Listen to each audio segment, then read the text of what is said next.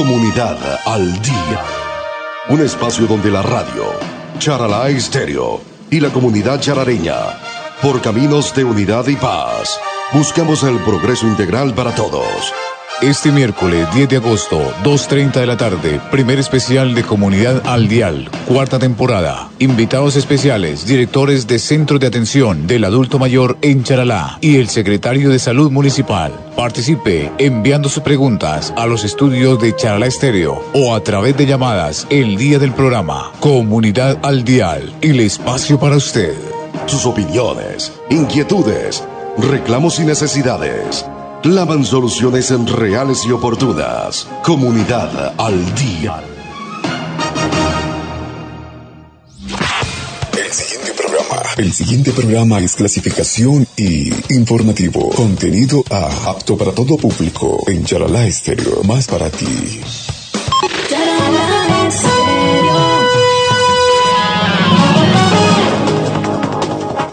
Ya tenemos las 2 de la tarde y 35 minutos, 2.35 minutos. A partir de este momento, el especial eh, anunciado desde hace ya 15 días.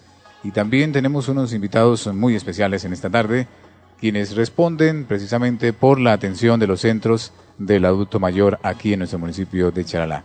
Es nuestro primer especial de Comunidad al Dial este año, la cuarta temporada. Eh, regresamos con estos especiales, trayendo aquí a nuestros micrófonos de Charalá Estéreo precisamente a quienes deben responder por tantas realidades en nuestro municipio. La finalidad de este especial es ofrecer a la comunidad charaleña la oportunidad de que los centros de atención del adulto mayor y la Secretaría de Salud del municipio puedan dar a conocer a toda la audiencia certera, auténtica y verazmente todo el proceso que se adelanta en favor de los adultos mayores en nuestro municipio, además de las preguntas que la audiencia plantee en una urna que tenemos aquí ya en los estudios, algunos han traído sus preguntas, y a través de nuestra línea telefónica en algún momento que les vamos a indicar. Y este especial tiene cuatro componentes, muy cortos, muy sencillos, pero muy nutritivos. El primero es el componente educativo, donde queremos que la comunidad conozca los diferentes centros de atención al adulto mayor.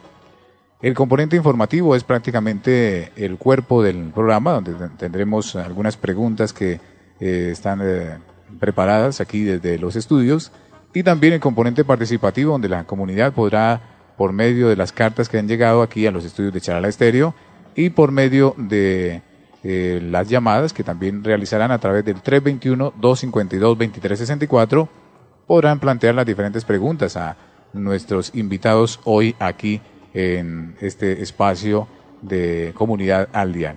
Y por supuesto habrá un componente conclusivo, porque siempre habrá pues una conclusión de cada programa.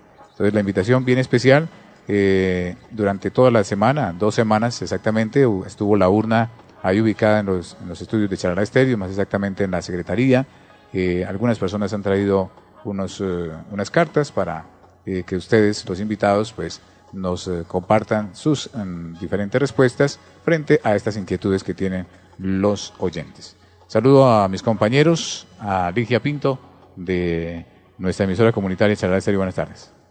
Muy buenas tardes, Gustavo. Muy buenas tardes para todos los amigos aquí presentes de los diferentes centros vidas. De verdad que es un gusto tenerlos aquí en los estudios de la emisora Charla Exterior y saber cómo es el funcionamiento, saber eh, cómo es el trato de nuestros adultos mayores, porque pues ellos se merecen muchas cosas hermosas. Recordemos que nuestros adultos mayores fueron los que se empeñaron por sacarnos adelante y pues a Charla Exterior también le interesa que eh, nuestros, el futuro de nuestros adultos mayores y que más que ustedes, nuestros amigos de los diferentes centros vida y también al secretario de salud que están encargados precisamente de eso. Así que bienvenidos a todos. También eh, saludamos a Ana Patricia Mesa de nuestro equipo de trabajo de Charala Estéreo. Sí muy, sí, muy buenas tardes para todos, para la querida audiencia y para quienes nos acompañan en esta tarde, hoy en este encuentro donde vamos a conocer un poquito más de toda la actividad que ustedes hacen y que desarrollan con mucho amor. Y también eh, saludamos a Edison Girata, del colectivo Radiónicos en formación de nuestra radio comunitaria. Gustavo, buenas tardes al equipo de trabajo y a todos los invitados que están presentes en nuestros estudios y a toda la comunidad que a esta hora sintonizan Comunidad Dial, espacio importante para conocer de primera mano cómo funcionan nuestros centros de atención a los adultos mayores. Y sin más preámbulos, iniciemos entonces con la presentación de cada uno de los centros de atención al adulto mayor En primer lugar, sería muy provechoso para que todos nuestros oyentes estén al tanto de este servicio tan importante para nuestra comunidad y en especial para la población del adulto mayor Ligia. Claro que sí, eh, Gustavo, pues eh, eh, teníamos entre los invitados también a la presentación del Centro Vida del Adulto Mayor, el EDEN, con su directora, la doctora Marta Yolanda Murcia Beltrán, a quien desde acá, desde los estudios de Charala Estéreo, les le enviamos nuestro saludo. Bueno, ella no pudo asistir, pero bueno, más adelante nos dará sus razones de por qué no pudo asistir, no nos pudo acompañar en esta tarde. Y pues eh, Patricia también le va a hacer la presentación a otro centro vida. Del mismo pedimos el favor, nos haga la presentación el Centro Vida Santa Marta a su director, el doctor Luis Alberto Cruz Pérez, a quien saludamos en esta tarde. Muy buenas tardes. Doctor. Bueno, muy buenas, muy buenas tardes, Gustavo, para todos los presentes, toda la comunidad que nos está escuchando en este momento. Aprovechar la oportunidad para hablar un poquito sobre un tema tan importante para los charaleños como es eh, los adultos mayores y qué instituciones están encargadas de su cuidado y su bienestar. Bueno, el Centro de Vida Santa Marta no es una entidad desconocida para gran parte de la comunidad charaleña por su trabajo, por su gran labor realizada en el municipio. Ya este año cumplimos siete años de labores. Es un centro de vida que se creó para la comunidad charaleña, eh, vigilado por la misma, y desde el, momento de su fundación eh, su premisa fue única, que era eh, lograr un bienestar integral en los adultos mayores del municipio de Charalá. ¿Quiénes conforman esta institución? La comunidad charaleña. Eh, en la convocatoria que se hizo el 23 de agosto del año 2010, se incentivó a todas las personas líderes de la comunidad, a las personas representantes de las empresas y a la comunidad en general a que se vincularan en una nueva eh, ilusión, en un nuevo proyecto que era cambiar eh, la forma de vida de nuestros adultos mayores. En esta convocatoria masiva asistieron gran, gran número de personas reconocidas y se conformó esta asociación. Lo que hace importante que esta asociación eh, esté bajo los ojos de la comunidad es que también está vigilada por la misma eh, que es algo muy importante en estas instituciones sin ánimo de lucro, que sobre todo se pueda velar por el buen funcionamiento y el buen resultado de los recursos que se reciben. Eh, el Centro Vida Santa Marta es liderado por un grupo de voluntarias, eh, la mayoría de ellas personas ya pensionadas que han dedicado su tiempo y sus horas libres para ir a compartir con estos adultos mayores lo cual ha vuelto que ha convertido nuestra institución en, una institución, en una gran familia, con una fortaleza enorme en el ambiente de amistad, solidaridad y sobre todo acompañamiento a estos adultos mayores. Eh, ¿Qué prestamos? Venimos prestando desde el año 2010 sin interrupción ninguna, sin con conocimiento de la comunidad que no hemos parado ni un solo mes y esto ha permitido que se le dé una continuidad a una política del Estado. Es muy importante decir esto porque me preocupa últimamente que se están creando centros vida donde, llamémoslo en términos mm, cotidianos de garaje, ¿cierto? y en muchas reuniones que hemos tenido en la gobernación y con muchos amigos que hemos estado hablando, eh, últimamente las personas de gran corazón han, aumentado en el departamento y, y, ahí es donde tenemos que estar todos pendientes, sobre todo nosotros que somos las personas que decidimos dedicar gran parte de nuestra vida y de nuestro trabajo, de nuestro trabajo a, a proteger a estos adultos mayores. Ojalá que en el municipio de Charalá no se presente eso, que el municipio de Charalá se siga caracterizando por, por ser un municipio donde la política pública del adulto mayor sea un ejemplo para los demás. Y aquí aprovecho la oportunidad para saludar a los directores de los nuevos centros vidas que vamos a tener acá en el municipio, para decirle que que la idea y el reto que tenemos es grande. Es grande porque estamos catalogados en el departamento como un municipio que ha hecho las cosas bien, que ha cambiado la ideología del adulto mayor, de, pasar a un municipio donde sus abuelitos estaban encerrados en, sus casas, de que tal vez muchas veces los veíamos en el parque sin hacer nada, pasamos a ver un municipio donde sus adultos mayores estaban en una institución o están en una institución como lo es el Centro Vida Santa Marta, garantizándoles y sobre todo previendo unos servicios para ellos, ¿cierto? Es importante que la comunidad sepa también que esta institución siete años ha funcionado con recursos del Estado o sin recursos del Estado. ¿Qué quiere decir? Que nuestro objetivo institucional se ha cumplido, que nuestra labor social, que la labor a las personas que yo represento, que es la Junta Directiva, las voluntarias y todas las personas que decidieron conformar el Centro Vía Santa Marta se está cumpliendo a cabalidad, que es garantizar un bienestar para toda esa población. Es difícil a veces porque los recursos del Estado eh, llegan tarde o, a veces son pocos y no alcanza para el funcionamiento, pero ha sido un reto que se ha cumplido con una satisfacción y eso es lo que nos motiva a seguir trabajando, ¿cierto? Eh, aprovecho la oportunidad para, para agradecerle a la comunidad que en aquellos momentos difíciles que hemos atravesado, por ejemplo, en el 2012, eh, la institución tuvo que cubrir con casi nueve meses de funcionamiento, de recursos propios, porque no llegaban recursos de ningún lado, ¿cierto? No habían recursos de la estampilla, eh, las donaciones que se recibían eran muy pocas, pero la comunidad nos dio su primer visto bueno, nos respaldó lo que se estaba haciendo y fue por medio de un bazar en el cual ustedes también estuvieron apoyando nuestra actividad y eso quiere decir que, que las cosas se han hecho bien. Ojalá que las cosas se continúen haciendo bien, que las metas trazadas van creciendo cada vez más, que hemos decidido como institución no ofertar servicios en otros municipios por una sencilla razón. Creemos que en estos seis años de funcionamiento, siete que vamos a cumplir, no hemos logrado todavía un 100% el cumplimiento de nuestras metas y es difícil.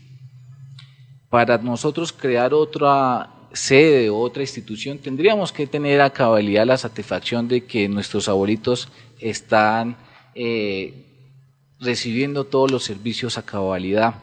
Y hemos decidido que hasta que no tengamos esa meta cumplida, no podemos pensar en hacer otro centro de vida o dos o tres más, porque perderíamos nuestro objetivo, perderíamos nuestra esencia de ayuda y creo que nos convertiríamos en una institución que buscaría otros fines como, digámoslo, fines económicos, ¿cierto? Y creo que la razón de, de nosotros y, y, de toda la directiva es seguir enfocado en garantizarle ese bienestar a nuestros abuelitos charaleños. Doctor, muchísimas gracias. Y ya estaremos hablando más, adelante de, de, esos componentes que usted acaba de mencionar. Edison.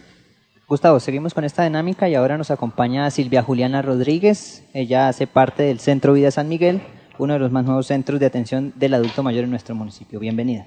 Bueno, muy buenas tardes para todos, para la mesa de trabajo, secretario de salud, nuestros compañeros de los otros centros vida y todos ustedes. Eh, un agradecimiento muy especial a la emisora porque nos permite pues estar interactuando eh, con la comunidad y saber eh, darles a conocer nuestros servicios. Como bien lo mencionaba nuestro compañero, sí, es el centro vida eh, más nuevo que tenemos acá en el municipio. Estamos funcionando desde febrero hasta el día de hoy. Eh, es de charaleños, el centro vida es de charaleños. Eh, habíamos estado en otros municipios, pero pues ellos motivados también. nos dio muy buenos resultados en otros municipios y se vio la necesidad y teníamos los adultos mayores para conformar el Centro Vida, eh, llegamos al municipio de Charalá para dar una atención integral a 40 adultos mayores eh, que tenemos en, nuestra fundación, eh, dándoles pues toda la atención integral, todos los componentes que la ley 1276 nos, nos dice que debemos darle a todos los, nuestros adultos mayores. Y muy contentos por la aceptación de todos los adultos mayores aquí en nuestra comunidad Em, conformados eh, cada vez más, eh, recibiendo cada vez más adultos mayores, se sigue creciendo el centro vida, gracias a Dios. Em, también eh, muy contentos también con la comunidad porque ha aceptado nuestras invitaciones, ha aceptado todas las invitaciones que hemos hecho. Y estamos muy felices de estar acá en, en, Charalá. Y pues es una iniciativa de charaleños un sentimiento que ha nacido y como dijeron ellos, hemos estado de pronto en otros municipios, ¿por qué no estar en nuestro municipio en Charalá para darle toda la, atención integral a, nuestros adultos mayores? Muy bien. Vamos a continuar con nuestra presentación, Lía. Claro que sí, Gustavo, pero también le recordamos a nuestros oyentes que ustedes se pueden comunicar con nosotros al 321 25 22 364 y pues también darnos a conocer su inquietud. Bueno, y para cerrar ya la presentación de los Centros Vida, le damos la bienvenida a la doctora Marixa Cubides, directora del Centro Vida Años Dorados del Corregimiento de Riachuelo, pues para que nos haga la presentación de este Centro del Adulto Mayor. Bienvenida, doctora. Muy buenas tardes eh, para los compañeros aquí presentes, para la emisora, secretario de Salud y comunidad charaleña. Eh, mi institución sí es una institución privada, sin ánimo de lucro. Eh, es una institución que viene prestando los servicios al adulto mayor en diferentes municipios, enfocada en viendo la necesidad de la cobertura, la falta de cobertura a la parte rural, que es la parte que más manejo en los municipios donde estoy presente, puesto que, pues, nuestro compañero, como lo dijo, vienen funcionando es en la parte urbana y hemos visto y hemos analizado con muchas personas también, eh, equipos de trabajo de centros vida, que la parte rural hace falta la cobertura de, esta, de estos servicios que de igual manera pues son personas que también tienen derecho, eh, cumple los requisitos de la ley 1276 del 2009, donde habla que es nivel 1, 2, mayores de 60 años, 55 con discapacidad, y pues el objetivo de mi institución es llegar a esas personas de esos sectores. Un agradecimiento también a la comunidad de Riochuelo, que es donde estoy presente, estoy haciendo eh, mis funciones, garantizándole a los adultos mayores estos servicios. Eh, agradecerles por la aceptación, porque todos los centros vías que estamos eh, en varios municipios no somos centros vías de garaje, también le colocamos el corazón a nuestro trabajo, también lo hacemos y nos gusta, o lo hablo personalmente, a mí me gusta la parte social, me gusta manejar esa parte y lo hago con toda la vocación y el amor. Entonces, no somos centros de vida de garaje, o el mío no es un centro de vida de garaje, es un centro y una institución que presta unos servicios a, unos, a unas personas que las necesitan. Eh, ahorita en Riachuelo llevo ya, voy para tres meses funcionando, estamos ya con una atención de 40 adultos mayores, se les está brindando en la parte de las veredas em, Falda, Chapa, San Cayetano, transporte. Próximamente también vamos a darle transporte a las personas de Loma Alta para que puedan acceder a este servicio. Eh, nuestros servicios son servicios que, de acuerdo a los criterios y lineamientos de la ley 1276, pues se les presta, que es una alimentación de acuerdo a, una minuta, eh, elaborada por una profesional de la nutrición, atención psicológica, eh, profesionales en fisioterapeuta, atención primaria, hemos tenido apoyo con un auxiliar de enfermería. Eh, en algunos municipios pues me apoyo con las ESES cuando estoy en el casco urbano. Mi sede principal en este momento tampoco soy tan desconocida en esta región porque estoy trabajando en el municipio de Encino y en el municipio de Coromoro y mi hoja de presentación es las referencias que tienen esos municipios o los mismos adultos mayores de esos sectores, ¿sí? El buen trabajo que hace mi equipo de trabajo, mis profesionales y las personas de apoyo que mantengo o que están conmigo en esas instituciones. Eh, también mi objetivo aquí en Charalá es hacer el mismo trabajo con los adultos mayores, tratar de que el señor alcalde eh, me dio la oportunidad de estar acá en, su municipio, en esta administración, responderle de la misma forma que él cumpla en su sector de Riachuelo con ese servicio que se presta y con un servicio de buena calidad y mejorar la calidad de vida.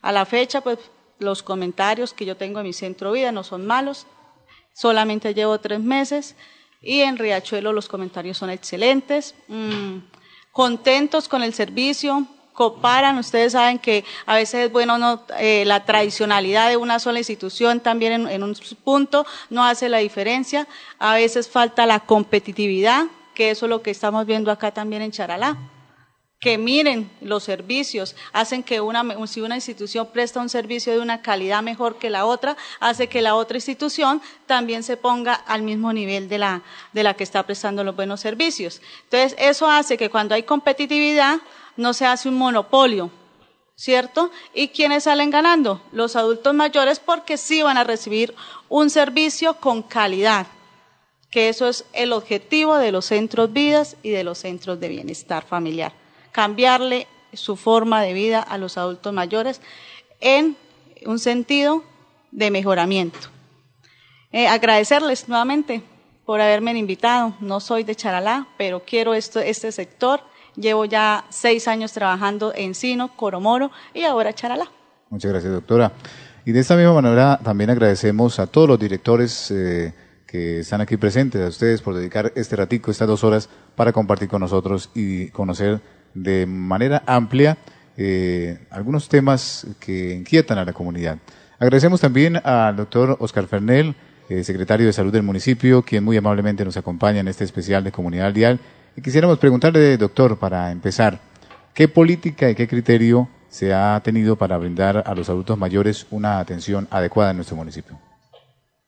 Bueno, Gustavo, eh, primero que todo, muy buenas tardes a todo el equipo de trabajo, a Ligia, a Patricia, a Edison a los directores de los centros vida, el doctor Luis Alberto de Santa Marta, la doctora Maritzanet de Rechuelo, la doctora Silvia Juliana de San Miguel y un saludo muy especial también a la señora Zoraida Pilonieta que nos acompaña ya sentadita muy juiciosita en la parte de atrás. Y por supuesto un saludo muy especial a toda la comunidad, agradeciéndoles enormemente pues este espacio que nos permiten para que toda la comunidad conozca eh, cómo están conformados los centros vida, de qué manera trabajan, qué finalidades tienen, eh, a qué personas pueden beneficiar. Entonces es interesante este espacio y nuevamente agradecemos pues ese espacio eh, que nos permiten para que puedan también realizar sus preguntas y obviamente disipar cualquier tipo de duda que puedan tener en este momento. de igual manera, pues un saludo muy especial del doctor Gil Antonio Méndez, quien es el alcalde del municipio y que en este momento se encuentra pues en la ciudad de San Gil realizando muchas de las actividades obviamente propias de su cargo. Con relación a la pregunta eh, que usted nos menciona, eh, me realiza, Gustavo, eh, obviamente nosotros nos ceñimos pues a, primero que todo los lineamientos del alcalde, que él obviamente durante todo el tiempo que estaba en la alcaldía y desde hace mucho tiempo atrás, siempre ha manifestado que uno de los intereses más grandes que tiene, que tiene él, pues, es la parte social, la atención a toda la comunidad. Y en este caso que nos reúne, pues es la comunidad de la tercera edad, los adultos mayores, y obviamente pues aplicamos la ley 1276 de 2009, que es la que reúne esta temática y la que nos permite que existan centros vidas que trabajen pues por la comunidad y por el beneficio de este grupo poblacional tan importante. Doctor, muchísimas gracias.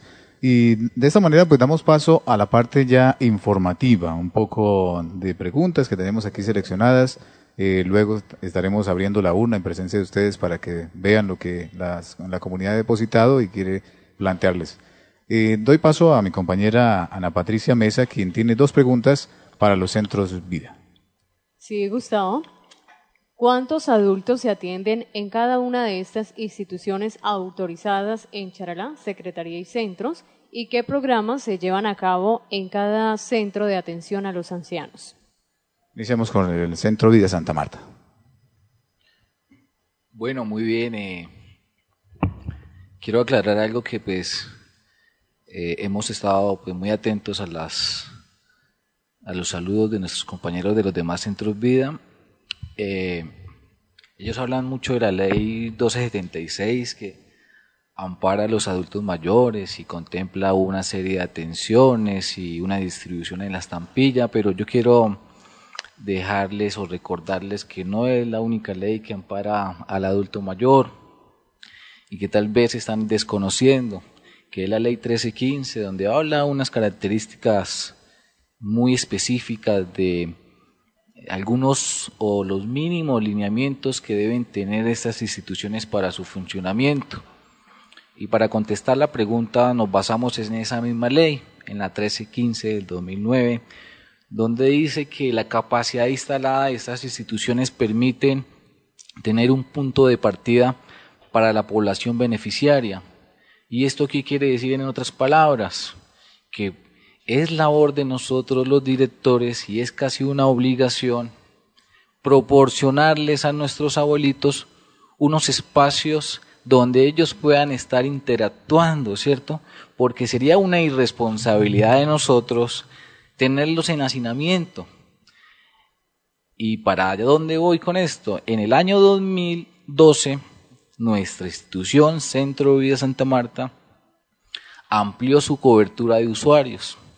Estábamos con una población de 100 abuelitos, de los cuales nos seguían llegando abuelitos pidiendo el servicio y pues la idea era poderle garantizar este servicio a cada uno de ellos, no solamente contemplando la ley 1276, sino también la 1315. Y la responsabilidad de nosotros, ¿cuál fue? Tenemos que hacer un estudio para mirar si la capacidad de la institución puede, puede albergar más adultos mayores y ese estudio dio negativo. ¿Qué teníamos que hacer? Dos cosas fundamentales o establecer que nuestro cupo máximo era 100 abuelitos o buscar una sede más grande, ¿cierto? Por eso desde el año 2012 nosotros trasladamos nuestra sede a donde ahorita muy comúnmente la conocían antes como el antiguo ancianato, ¿cierto? Es una institución amplia que le permite a ellos cumplir a satisfacción con la ley. Si yo como director someto a mis abuelitos a un hacinamiento y no le brindo los espacios necesarios para que ellos estén bien, yo no puedo, yo no me puedo comprometer y no puedo satisfacer las necesidades de la ley 276. Simplemente así. Por eso las instituciones no se pueden convertir en instituciones que se peleen los abuelitos, que resulta que ahora vamos por todas las casas diciendo abuelitos vayan a los centros vida. Resulta y pasa que ¿por qué no se había hecho eso? Porque a los centros vida van las personas y los adultos mayores que necesitan, ¿cierto?, de esa atención. Porque en estas instituciones no se trata de recibir y recibir adultos mayores, porque ustedes van a decir, pero ¿por qué no reciben más adultos mayores? Uno, nuestra institución ahorita cuenta con 112 adultos mayores y quiero hacerle salvedad a la comunidad de que estas instituciones por cada adulto mayor recibe un recurso cuando se hacen convenios con el municipio. O sea que entre más adultos mayores tenga un centro de vida, más recursos va a recibir, ¿cierto? He liderado una política desde el año 2013 donde dice que, donde digo y la junta directiva me respalda en el sentido de que los centros vida no pueden ser restaurantes, donde los directores de los centros vida a nivel de Santander están dedicándose a recibir los abuelitos a las 11 de la mañana para que vayan a almorzar y les dan la salida. Y si es responsabilidad de nosotros garantizar un bienestar integral, es la misma responsabilidad brindarles los servicios que la ley 1276, 1276 dice los cuales son una alimentación, que la alimentación es lo que menos deben buscar en las instituciones, ¿cierto? Porque ellos deben ir a las instituciones es a satisfacer uno eh, sus necesidades de canto, de coplas, de poesía, a explorar un mundo diverso en cuanto a su motricidad, en cuanto a su expresión artística, en cuanto a recibir atención psicológica, en cuanto al aprovechamiento del tiempo libre, en cuanto a un servicio de rehabilitación por fisioterapia, consultas por los médicos y como un incentivo, como algo, el programa de alimentación que es muy importante. Pero no basemos en que la alimentación deba ser el eje fundamental. El eje fundamental es dar cobertura a la gama de servicios que se ofrecen. ¿Y qué, servicios específicamente ofrecen? Ok, digamos que para resumir, no solamente el Centro de Vida Santa Marta ofrece los servicios de la Ley 1276. Hemos tenido una tarea grande en ese sentido y con recursos del Estado o sin recursos del Estado estamos garantizando esos 11 servicios mínimos, ¿cierto? Que yo creo que ahorita nuestras compañeras pues son muy versátiles en el tema, entonces nos van a tratar de los 11 temas, de los 11 servicios mínimos, pero a la vez eh, quiero decirles que hemos logrado con el Ministerio de Cultura eh, tener un proyecto el cual fue eh, soportado por la Biblioteca Municipal, dentro del cual está participando los adultos mayores del Centro Vida Santa Marta y se llama Historias de mi abuelo. Y yo creo que la comunidad charaleña ha logrado escuchar esos programas y es ahí donde nosotros damos un punto de partida para decir que instituciones como la de nosotros han logrado grandes cosas, pero eso no se consigue de la noche a la mañana, se consigue con el transcurso del tiempo. Ese proyecto busca que los niños y la población infantil, la población adolescente del municipio se vincule con el adulto mayor y no lo vea como ese abuelito como en esa barrera en la cual muchos de nosotros a veces criamos a nuestros hijos diciéndole que el abuelito los va a asustar. Y es acercando y disminuyendo, y disminuyendo las brechas de la distancia entre el joven y el adulto mayor. Yo creo que gracias a la emisora se ha podido publicar cada viernes eh, que se tiene en las tardes los encuentros de historias de mi abuelo y ha, y ha sido un programa que ha tenido un éxito rotundo. Quiero que la comunidad sepa que pues, el Centro Vía Santa Marta hace parte de ese programa, eh, liderado por Francelina Bravo, a la cual pues, en este momento quiero también mandarle un saludo y felicitarla por su compromiso, por esa vocación de servicio también eh, en el tiempo que estuvo en la biblioteca y que gracias a ella pues este, este proyecto es una realidad. Pero no solamente ahí, estamos también trabajando eh, con el SENA, que tenemos una, eh, unos convenios especiales para la realización de actividades productivas. Estas actividades productivas, los adultos mayores están siendo certificados por el SENA en capacitación, por ejemplo, de elaboración de artículos en, material reciclable, elaboración de artículos en madera y eh, estamos también eh, ofreciéndole al adulto mayor clases de inglés. Nuestra cobertura de servicios va creciendo cada vez más y estos servicios son adicionales a, a los de la ley 1276. Muy bien, doctor. Muchísimas gracias. Eso es muy importante. 11 servicios mínimos para la, atención del adulto mayor. Damos paso a lo que nos, eh, también nos tiene para responder estas dos preguntas al Centro Vida Año Durado de Riachuelo. Doctora, por favor. Eh, muchas gracias. Bueno, en mi institución ahorita estamos atendiendo 35 adultos mayores eh, con eh, una proyección a alcanzar a los 39, 40 adultos mayores, que nos falta un pequeño sector para brindarle el transporte. Si bien es cierto lo que dijo el doctor del Centro Vida, director de Santa Marta, sí, la ley es muy puntual y son 11 servicios que nosotros debemos prestar como Centro Vida. Pero de igual manera nosotros no tampoco nos limitamos a prestar esos 11 servicios, ¿cierto? Como directores también está en el deber de nosotros gestionar, así no hayan los recursos. Hay profesionales en la comunidad o en nuestra región que hacen su labor social. Hemos gestionado, porque yo lo hago, gestiono eh, con San Gil, la Universidad de San Gil, Unisan Gil, de pronto eh, las prácticas con enfermería, ¿cierto? Eh, lo del SENA, también estamos gestionando los proyectos productivos. Ya se habló con el director para traerlo a, Riachuelo porque son proyectos que yo he venido manejando en otros municipios y pues lo quiero implementar en Riachuelo. Eh, también en otros municipios a nivel nacional, que eso ya lo estoy hablando también por intermedio de los colegios. Eh, en Coromoro y Encino certificamos el año pasado a los adultos mayores hasta el grado tercero.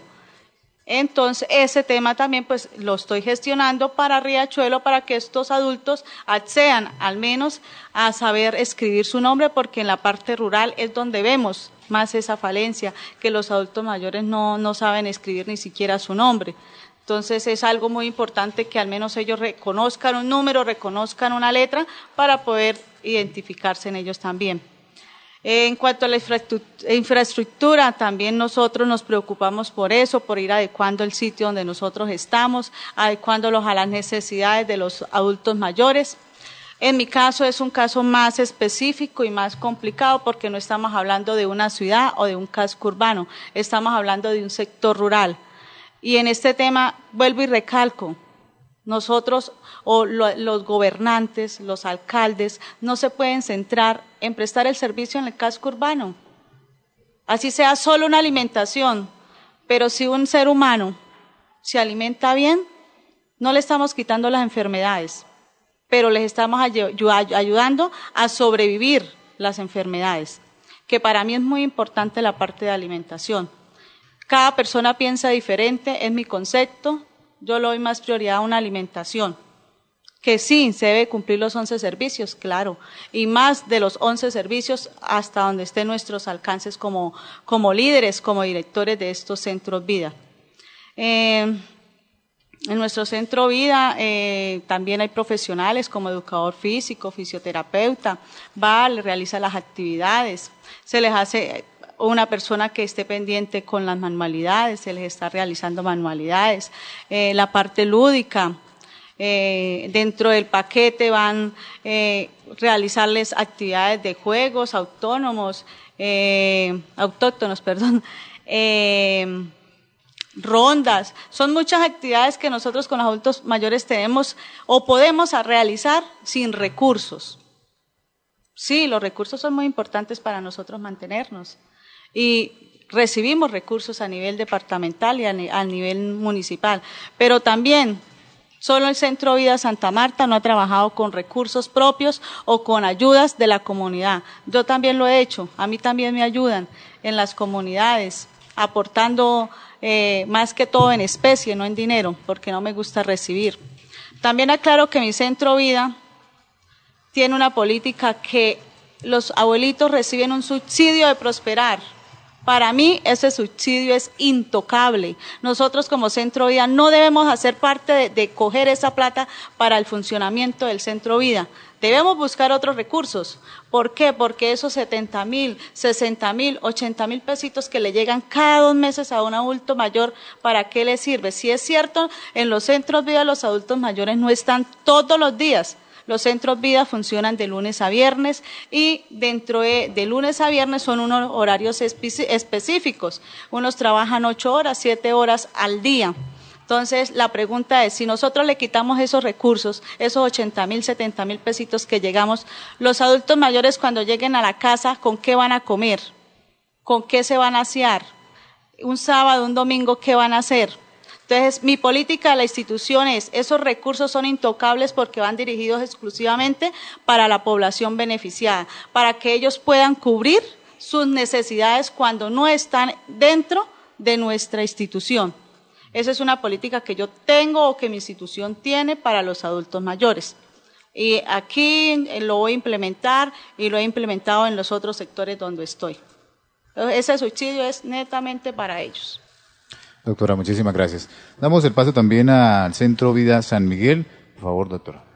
Bueno, entonces, eh, como ya le han mencionado nosotros compañeros, eh, prestamos también un servicio. Además, cada institución tiene su política y trabaja no eh, rigiéndose a, los, a, a lo que tenemos que cumplir, sino en nosotros está buscar estrategias buscar sinergias y hacer más agradables eh, el bienestar y, la pertenencia de nuestros adultos mayores en la institución. Eh, si bien es cierto, como ustedes lo dicen, sí, eh, vamos creciendo, gracias a Dios hemos crecido bastante, vamos a seguir creciendo, vamos a dar grandes sorpresas en el municipio. Estamos trabajando con un equipo interdisciplinario muy idóneo, ¿sí? Tenemos médico, nutricionista, es fisioterapeuta, auxiliar de enfermería, manipuladoras. Eh, contamos con dos profesores excelentes, uno en manipulación de alimentos, otra profesora eh, de manualidades. De hecho, ya hicimos un primer curso de manipulación de alimentos y cocina básica, de las cuales ellos han aprendido y pronto van a dar una sorpresa acá en el municipio de lo que ellos ya aprendieron. Eh, las artesanías también están trabajando eh, unas artesanías muy bonitas. Tenemos educador físico, psicólogo, es muy importante también, nos está acompañando una psicóloga muy idónea. Eh, todos los profesionales que nos acompañan a nosotros eh, han estado vinculados al adulto mayor por mucho tiempo, no ha sido de seis meses, siete meses, sino hemos estado vinculados desde hace mucho tiempo. Entonces la experiencia también vale mucho en todo lo que el centro vida nosotros, la creatividad es muy importante, la parte de alfabetización es muy importante para ellos y todas las actividades que se les estén promocionando, porque si bien es cierto, la mayoría de ellos han estado deslaborando tierra y han estado, son abuelos que no tienen... Eh, la mayoría de la escolaridad es muy nula, entonces potenciarles a ellos todo lo que es la actividad física, todo lo que es danza, teatro, coplas, empezar a potenciarles todas las actividades culturales también, ellos... Eh, eh, muchos talentos que han sido en ellos innatos y que de pronto ellos dicen, de pronto lo hice, pero no tuve escuela, mis papás no me dieron, yo nunca supe, y motivarlos a que ellos, es un gran logro que ellos aprendan a firmar, es un gran logro que aprendan a conocer letras. Eh, son tantas cosas que, se hacen y que como Centro Vida nosotros hemos logrado en este poco tiempo que llevamos con ellos eh, avanzar. De hecho, eh, las buenas obras y, el buen trabajo lo dice y, por eso cada vez nos están pidiendo más cupo y cada vez están. Otra parte muy importante es que mm, estamos muy centrales, entonces pues los abuelos les queda mucho más fácil eh, eh, llegar allá. De pronto sí han dicho que por qué no pensamos en ampliar. Sí, vamos a ampliar las instalaciones, por eso les decimos, vamos a dar una gran sorpresa acá en el municipio. Eh, hemos trabajado siempre con calidad y por eso lo hemos hecho. Y si, entramos en el municipio de Charalá es porque hemos trabajado también en los otros municipios con calidad y el trabajo pues lo respalda.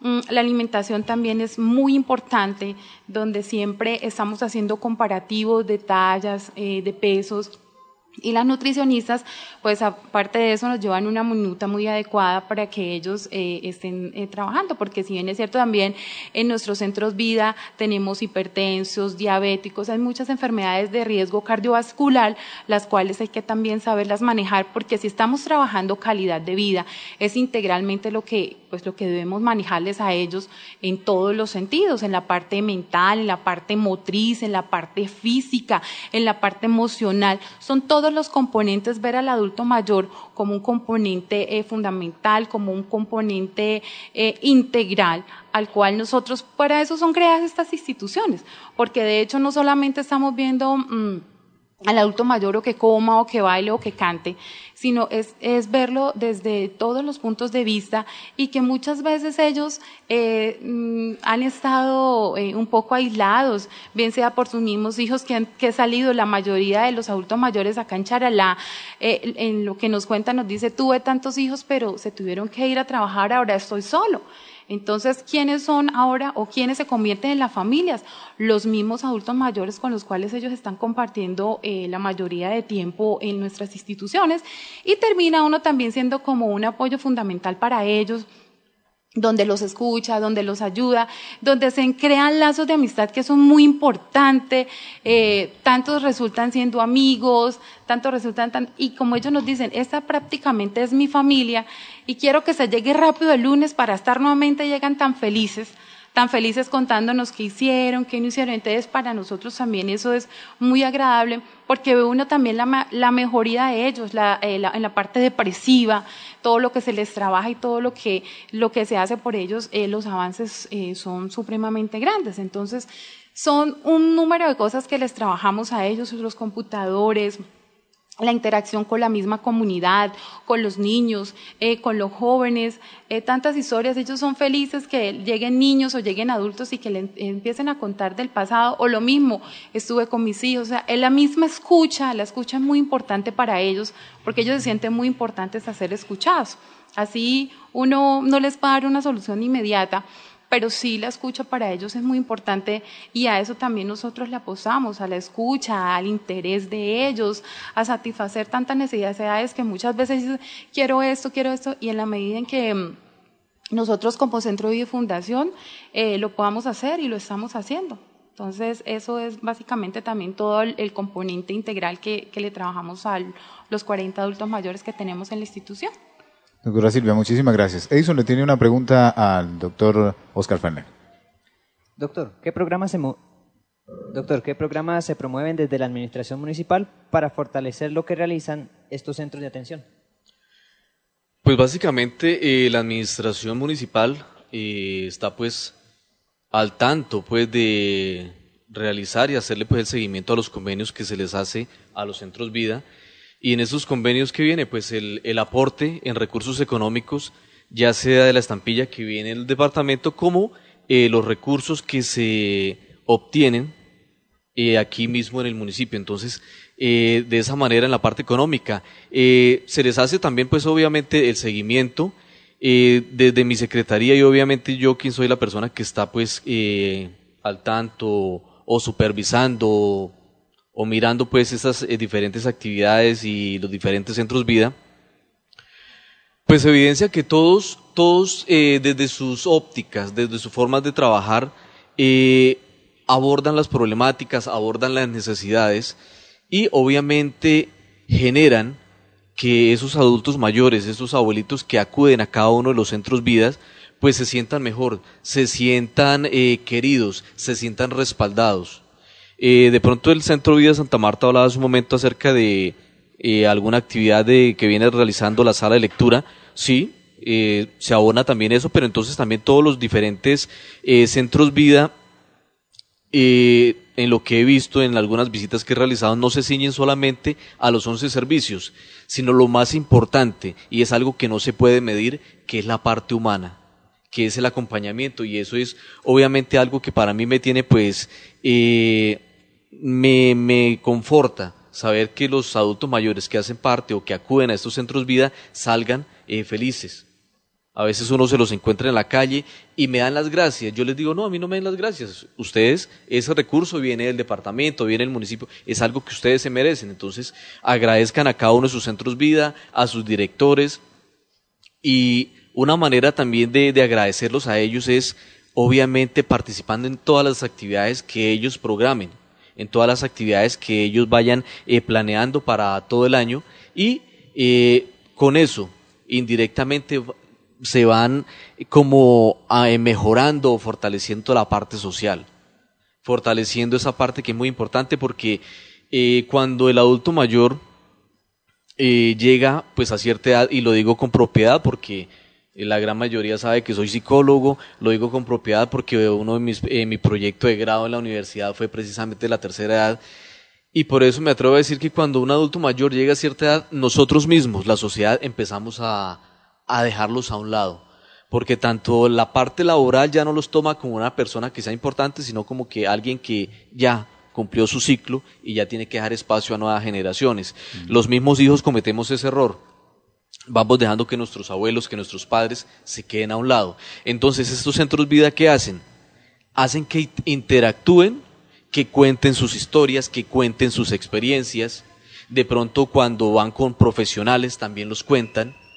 Eh, de pronto, cuando van chicos de los colegios, también cuentan sus historias. Entonces, eso es eh, darles la importancia que ellos se merecen, darles la importancia que ellos en realidad tienen. Entonces, eh, con eso se fortalecen, con eso se enriquecen y con eso van mejorando su calidad de vida y obviamente su calidad de vida su estado anímico. Y ustedes bien saben que la parte anímica es fundamental para eh, generar pues defensas para mejorar o para salir avantes ante cualquier enfermedad. Entonces, esa parte, eh, aunque no es medible, aunque no está inscrito en los 11 servicios, aunque no se ve en ninguna parte de la norma, como psicólogo para mí es fundamental porque he visto que los adultos mayores mejoran su calidad de vida, mejoran sus actitudes, mejoran eh, sus relaciones.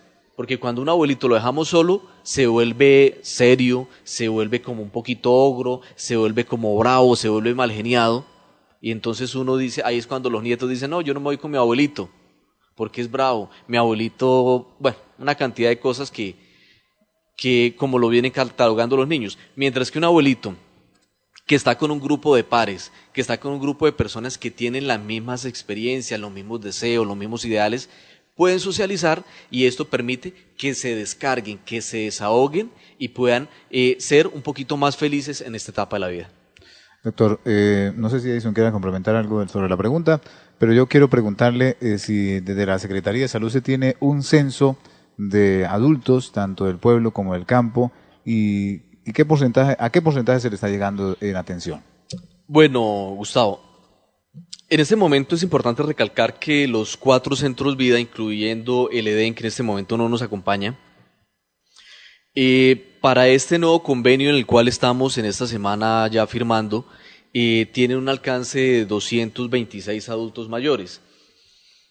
Eh, si bien es cierto que las personas que pueden acceder a este servicio son los adultos mayores de niveles 1 y 2 del CISBEN, para el municipio de Charalá, en el sector eh, rural del nivel 1 tenemos 651 adultos mayores. En el sector urbano tenemos 661 adultos mayores. En el nivel 2 tenemos, en el sector rural tenemos 31 adultos mayores y en el sector urbano tenemos 76 adultos mayores. ¿Esto qué quiere decir? Que entre los niveles 1 y 2 del CISBEN tenemos una población de 1.418 adultos mayores. 1.418 y estamos atendiendo 226. Eh, no he hecho pues la proyección, pero más o menos es como el 20%, 25% de la población del municipio. Entonces son abuelitos que de una u otra manera pues son afortunados porque pueden acceder a una cantidad de servicios, pueden acceder a un grupo de amiguitos. en algún momento eh, decía la señora Zoraida hace muchos años, eso es una guardería, ¿sí? Es, una, es un grupo de amiguitos pues que hace que existen en esa guardería, en esas cuatro guarderías y les permiten estar cada vez mejor. Entonces esta es la población que estamos atendiendo. De una población de niveles 1 y 2 de 1418 estamos atendiendo 226.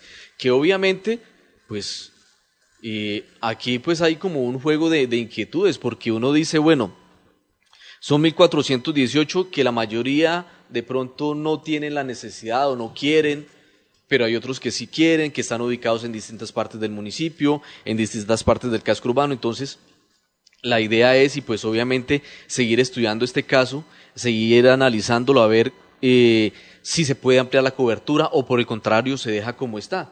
Entonces es algo que tenemos que analizar tanto con los directores de los centros vida como con el señor alcalde y el equipo jurídico de la administración para, obviamente, en otra vigencia, ya no en, ya no en la actual, sino en otra vigencia, 2017 yo creo, eh, mirar a ver qué se hace con esta población, si eh, tienen la necesidad, el deseo de ingresar o por el contrario quieren seguir en donde están en este momento. Gracias, doctor. Entonces se atienden 226 adultos mayores de 1.418 que eh, tiene usted como censo en su Secretaría de Salud. Muy bien, Patricia, vamos a continuar con nuestras preguntas. Sí, ya hemos hablado de cuántos adultos se atienden, qué programas se promueven. Ahora queremos saber las principales o los principales obstáculos o dificultades para la atención de los ancianos en los centros. Seguimos el mismo orden. doctor Luis, por favor, del Centro de Vida Santa Marta. Digámoslo que cuando personas quieren hacer las cosas bien, se presentan obstáculos, pero se sacan adelante, ¿cierto? Entonces han sido siete años eh, difíciles, pero también muchas veces también se ha ayudado con con el recurso de la estampilla, que es un ingreso fuerte, por ejemplo, hablando de mi institución, para el funcionamiento. La señora de Riachuelo, la directora, ¿cómo es el nombre? ¿Me lo recuerdan, por favor? Sí, la doctora Marixa. La señora Marixa hablaba de la importancia que llegara al sector rural, ¿cierto? Quiero decirles que desde el año 2012 fuimos promotores de visitar el municipio, el corregimiento, perdón, de Riachuelo. Y creo que lo que ella dice es cierto. Hay gran cantidad de adultos mayores en una condición que pues es justo que reciban los servicios de centro vida. Es tan justo que hace poco estuvieron tocando las puertas del centro de vida, pidiéndonos que por favor eh, ofertáramos nuestros servicios en el corregimiento de Riachuelo.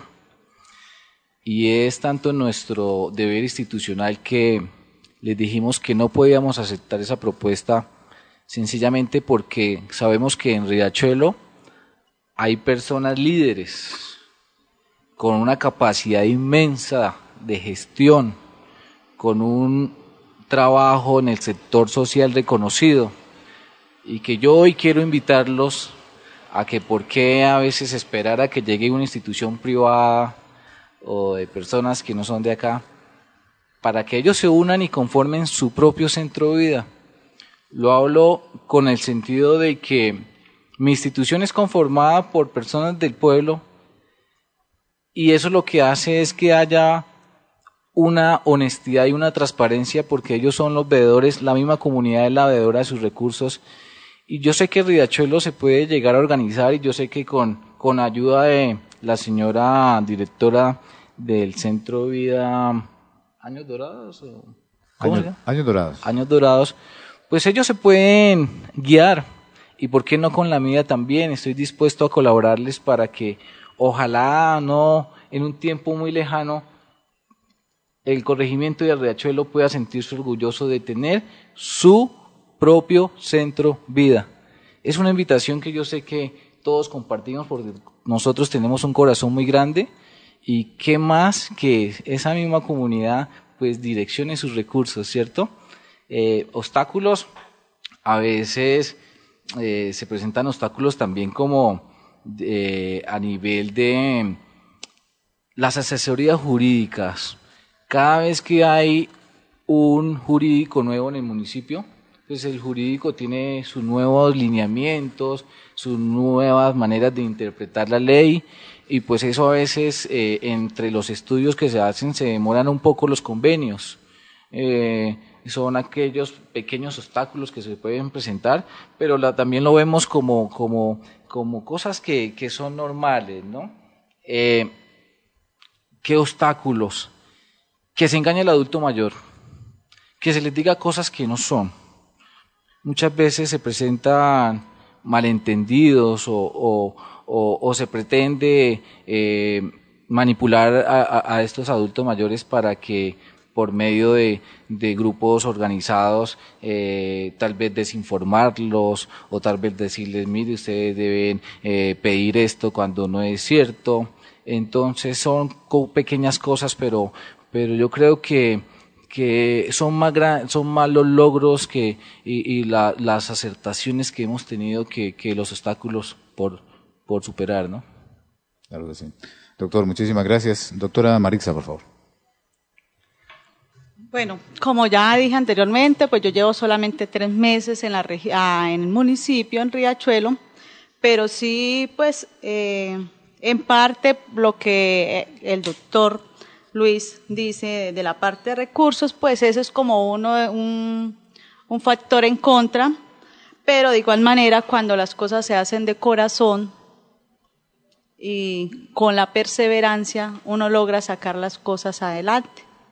En la parte de Riachuelo, pues es una parte que la infraestructura no es fácil, hay, hubo que adecuarla, que organizarla, para poder llegar a esos adultos mayores y prestarles y brindarles un buen servicio, ¿cierto? Para ilustrar a nuestros oyentes, perdón doctora, ¿en qué lugar eh, funciona el Centro Vida? Eh, estamos funcionando en la S, enseguida donde quedaba el antiguo puesto de salud y apoyados con ese puesto de salud en la parte de consultorios, porque igual el, el, que, el, la casa, pues no es muy amplia, ¿cierto?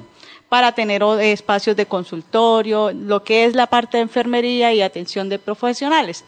Son eh, seguidas, son dos casas seguidas que se encuentran.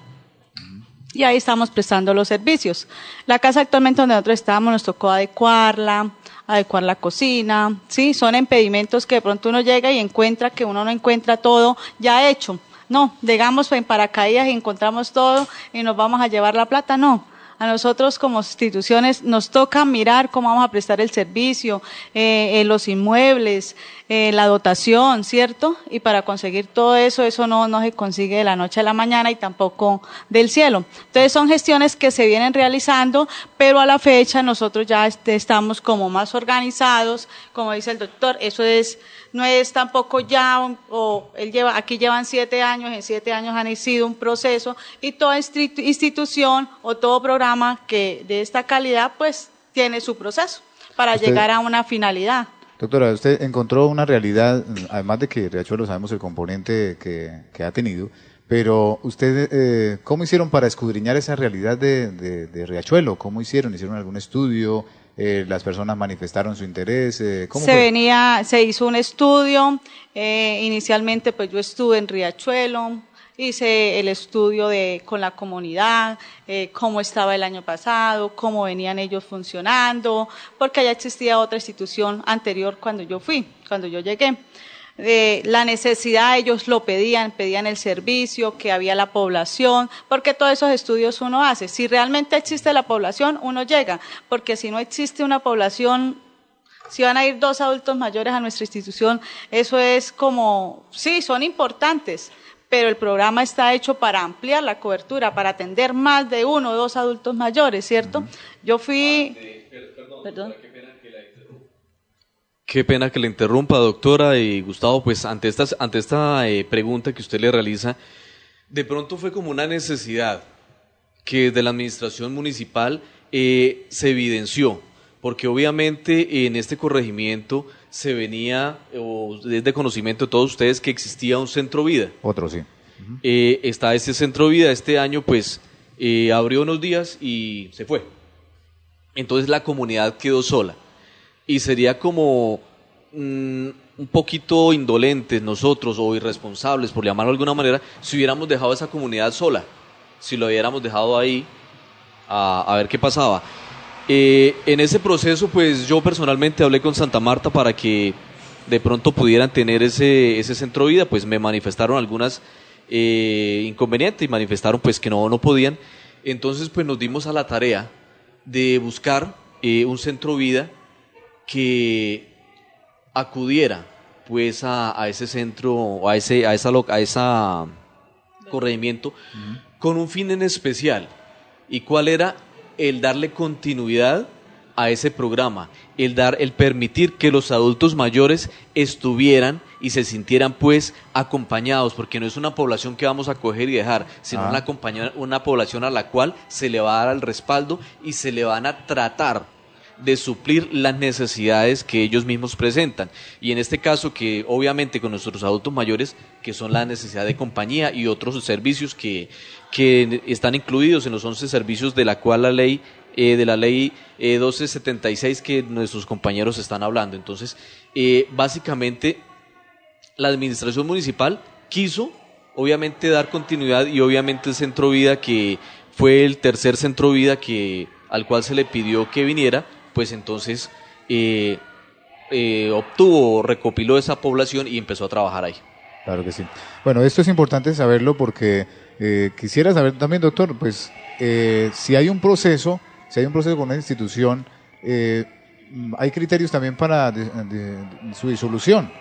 ¿Por qué se disolvió esta, este centro que, estaba atendiéndolos? ¿Qué, ¿Qué, sucedió y qué criterios se tuvo para la conformación o convocación del nuevo? Bueno, perfecto. Eh, se entiende que son entidades sin ánimo de lucro.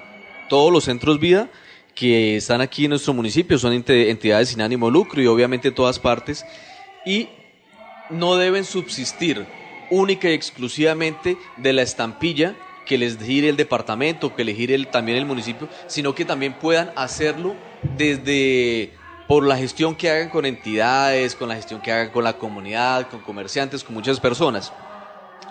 En el caso anterior, pues eh, sí, de pronto, como lo decía el doctor eh, Luis Alberto, eh, de pronto los nuevos jurídicos, eh, mientras que nos acomodábamos, mientras nos articulábamos a la metodología y a la forma de trabajar, se demoraron un poco, entonces el centro vida que existía ya desapareció, simplemente un buen día se fue y quedamos así como, como desubicados sin esa población. Entonces, como la población seguía, como la necesidad estaba, entonces pues ahí fue cuando se tomó la decisión eh, de eh, ubicar un centro vida que brindara esos servicios allá.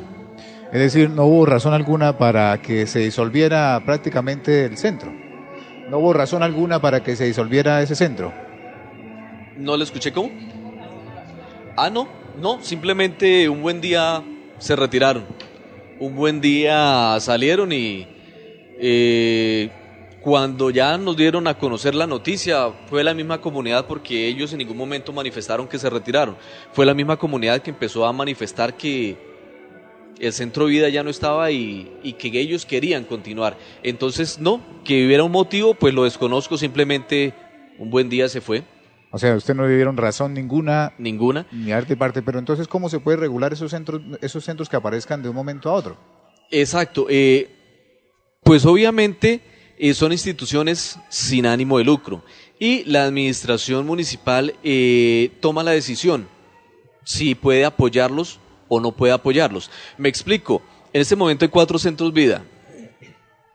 Pueden llegar 10 centros vida pueden llegar 20 centros vida, de pronto pueden encontrar la población, de pronto pueden ubicarse en sitios estratégicos, pero eh, la administración municipal y obviamente con el equipo jurídico hacen el estudio de si los recursos alcanzan para distribuirlos entre esos centros vida y más que en esos centros vida, en esa población, para que les puedan dar un servicio de calidad. Porque no se trata de colocar 10 centros vida y apoyarlos a todos, dándoles un recurso que no les va a alcanzar ni siquiera para una fruta, sino que de pronto... Eh, eh, teniendo en cuenta pues que el recurso exista y que valga la pena pues para sacarlo adelante.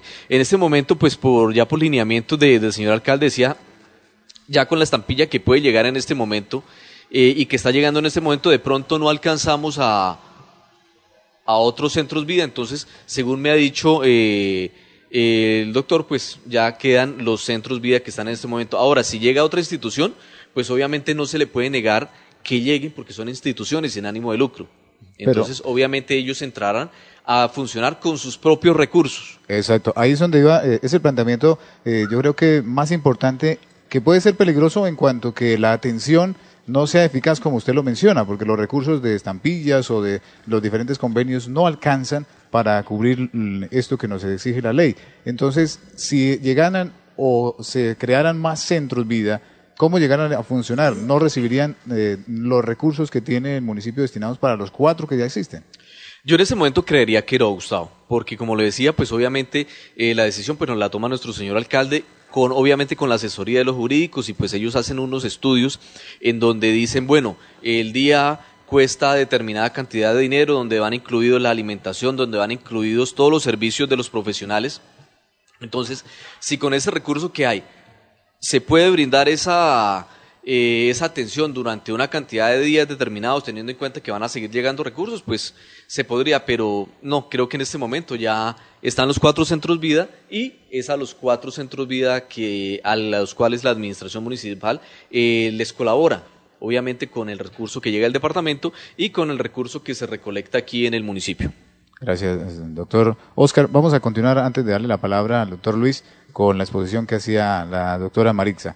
Sus dificultades más serias que usted encuentra allá en el corregimiento de Riachuelo?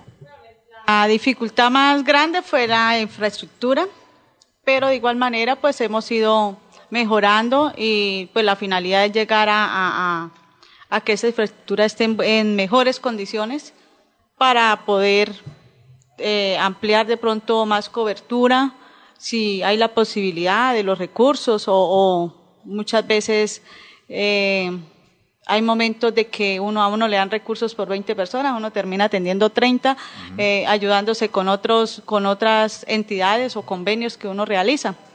Entonces, pues, la, como la gran dificultad fue esa. Del resto, pues, es perseverancia y amor al trabajo.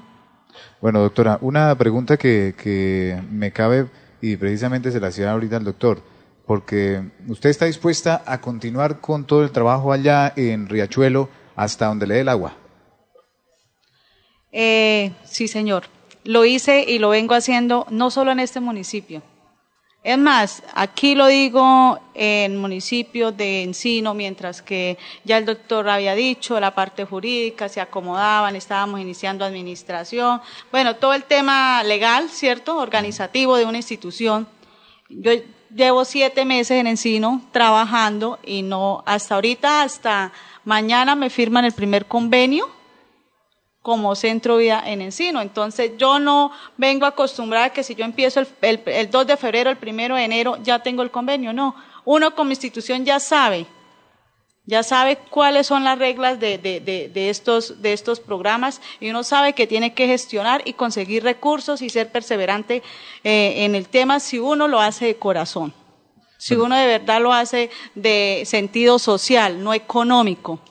Y lo que decía el doctor, la transparencia, sea, a un centro vida no lo pueden juzgar que es ladrón o que se roba la plata, dañarle la imagen. Es más, incluso eso es algo que la ley lo castiga, ¿cierto? Uno dañarle la imagen a otro centro vida, eh, a la directora o al representante legal, ¿cierto?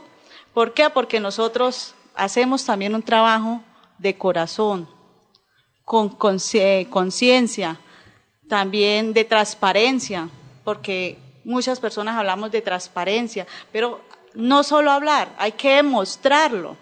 Y cómo nosotros los seres humanos demostramos nuestra idoneidad, nuestra transparencia, nuestra responsabilidad, es con el trabajo, con el trabajo que nosotros hacemos, ¿cierto? Entonces yo le pido a la comunidad de Riachuelo que valoren, que esté muy pendiente, esté pendiente de los servicios que nosotros estamos prestando, del trabajo de mi institución, ¿sí?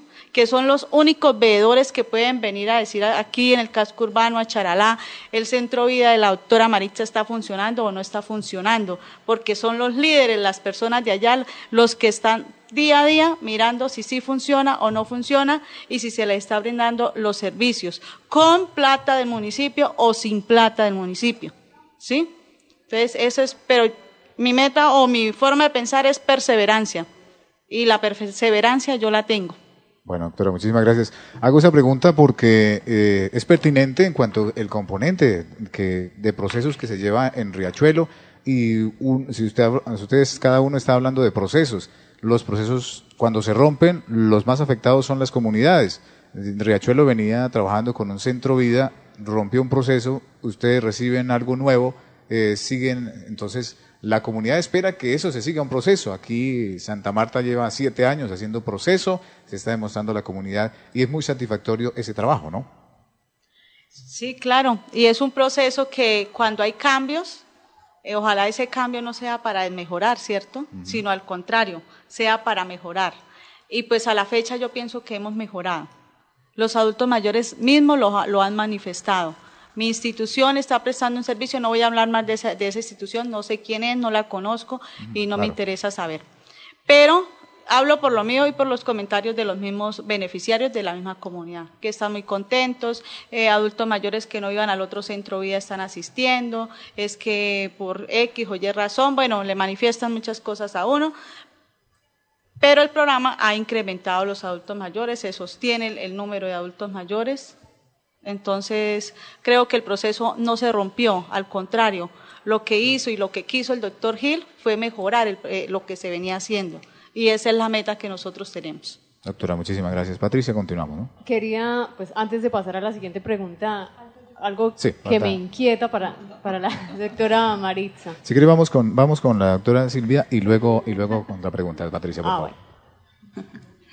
Doctora Silvia, la, eh, principal dificultad que usted ha encontrado. Eh, pues son pequeñas dificultades, al igual nosotros eh, somos nuevos acá en el municipio, pero gracias a Dios hemos tenido una acogida muy grande por parte de los adultos mayores, de sus familias, de la misma comunidad en general, los mismos comerciantes, nuestros profesionales. De pronto puede ser, sí, un obstáculo que, que que es eh, las instalaciones físicas, pero no tanto un obstáculo, sino más un reto para nosotros. Es un reto muy grande al cual tenemos y al cual estamos apostando a mejorar nuestras instalaciones y, y, es para eso. ¿Por qué? Porque lo que queremos es que de los adultos mayores que han ido a nuestra institución a solicitar un cupo, no se quede ningún adulto mayor sin nosotros poderlo atender. Al contrario, todos los que lleguen, ojalá bienvenidos sean y que los podamos seguir atendiendo con calidad, así como lo han manifestado nuestros otros compañeros que prestan un servicio de calidad, que mejoran las instituciones para eso, nosotros eh, también le estamos apostando a eso, a que cada vez pues las instituciones estén mejor, que eh, las instalaciones estén mejor, que se sigan dando mejores y mejores cosas eh, para ellos y pues eso es lo que lo que pues se convierte más en, en reto más que obstáculo en la parte de, la planta física de, nuestra institución y, y, por eso le estamos apostando bastante fuerte a, a ese reto que tenemos. Doctora Silvia, muchísimas gracias. Patricia, ahora sí. Perdón. Bueno, quería preguntarle, usted nos hablaba en un momento sobre las dificultades ¿sí? del transporte.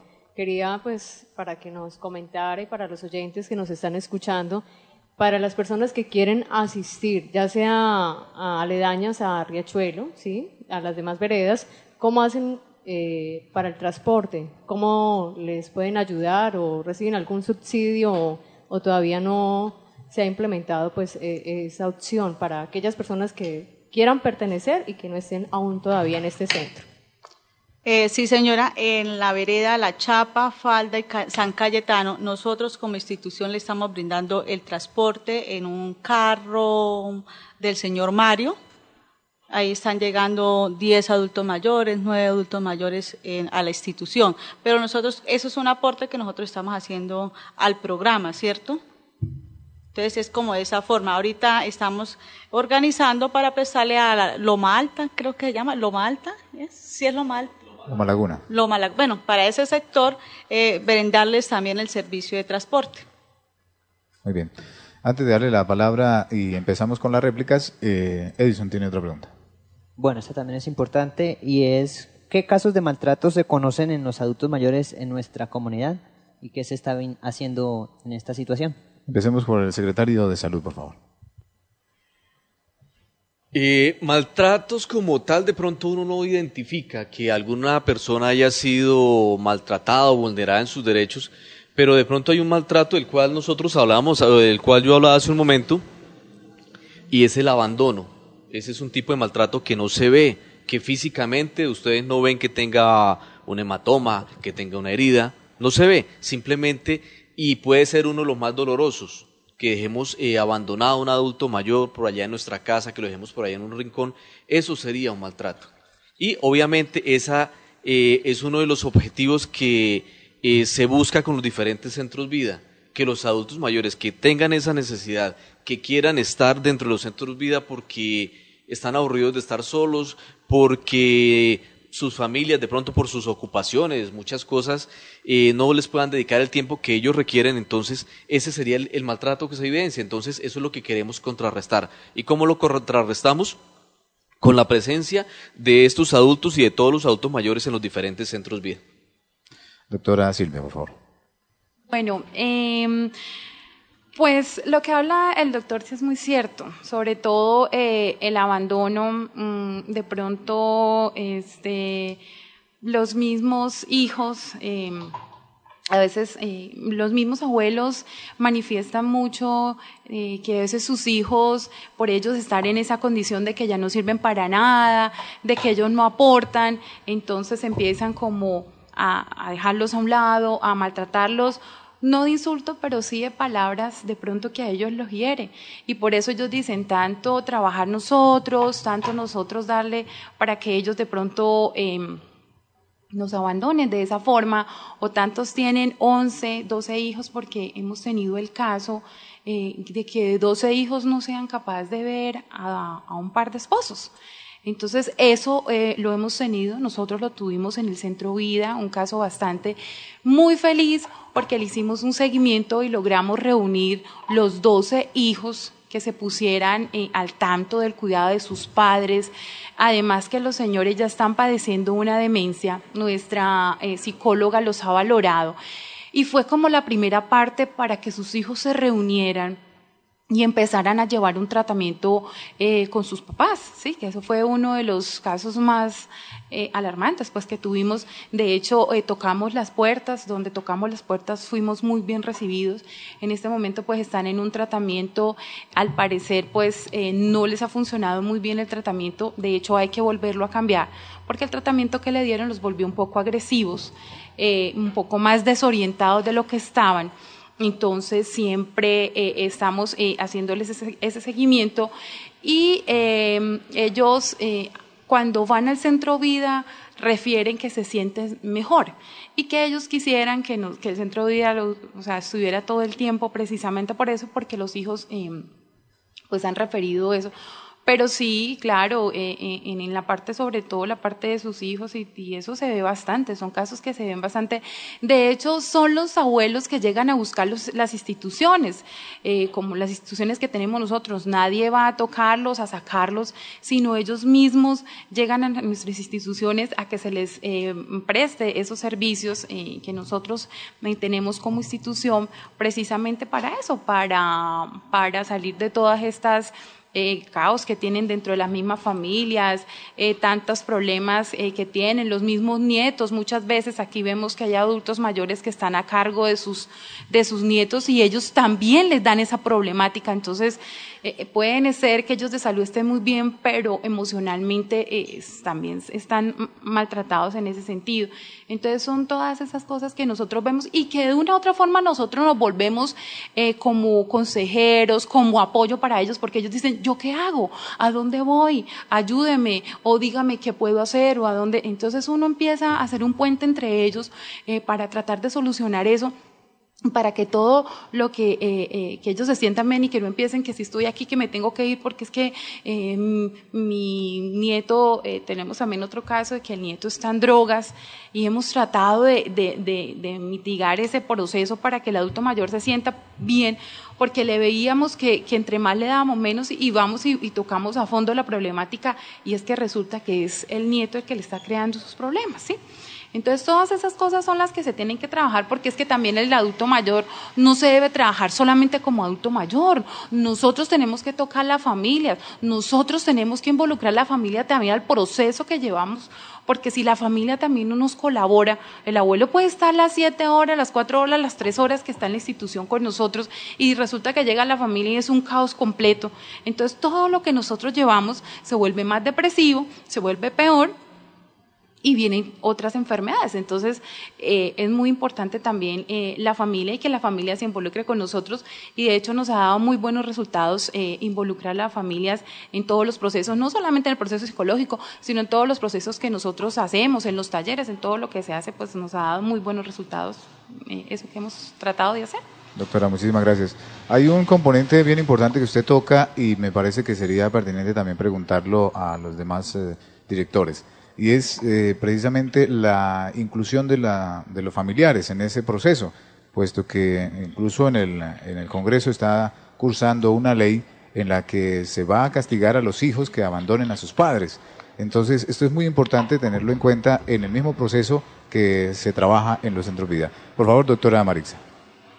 Eh, igualmente aquí, como dijo ya nuestra directora de San Miguel, eh, la gran problemática es esa, el abandono, maltrato psicológico.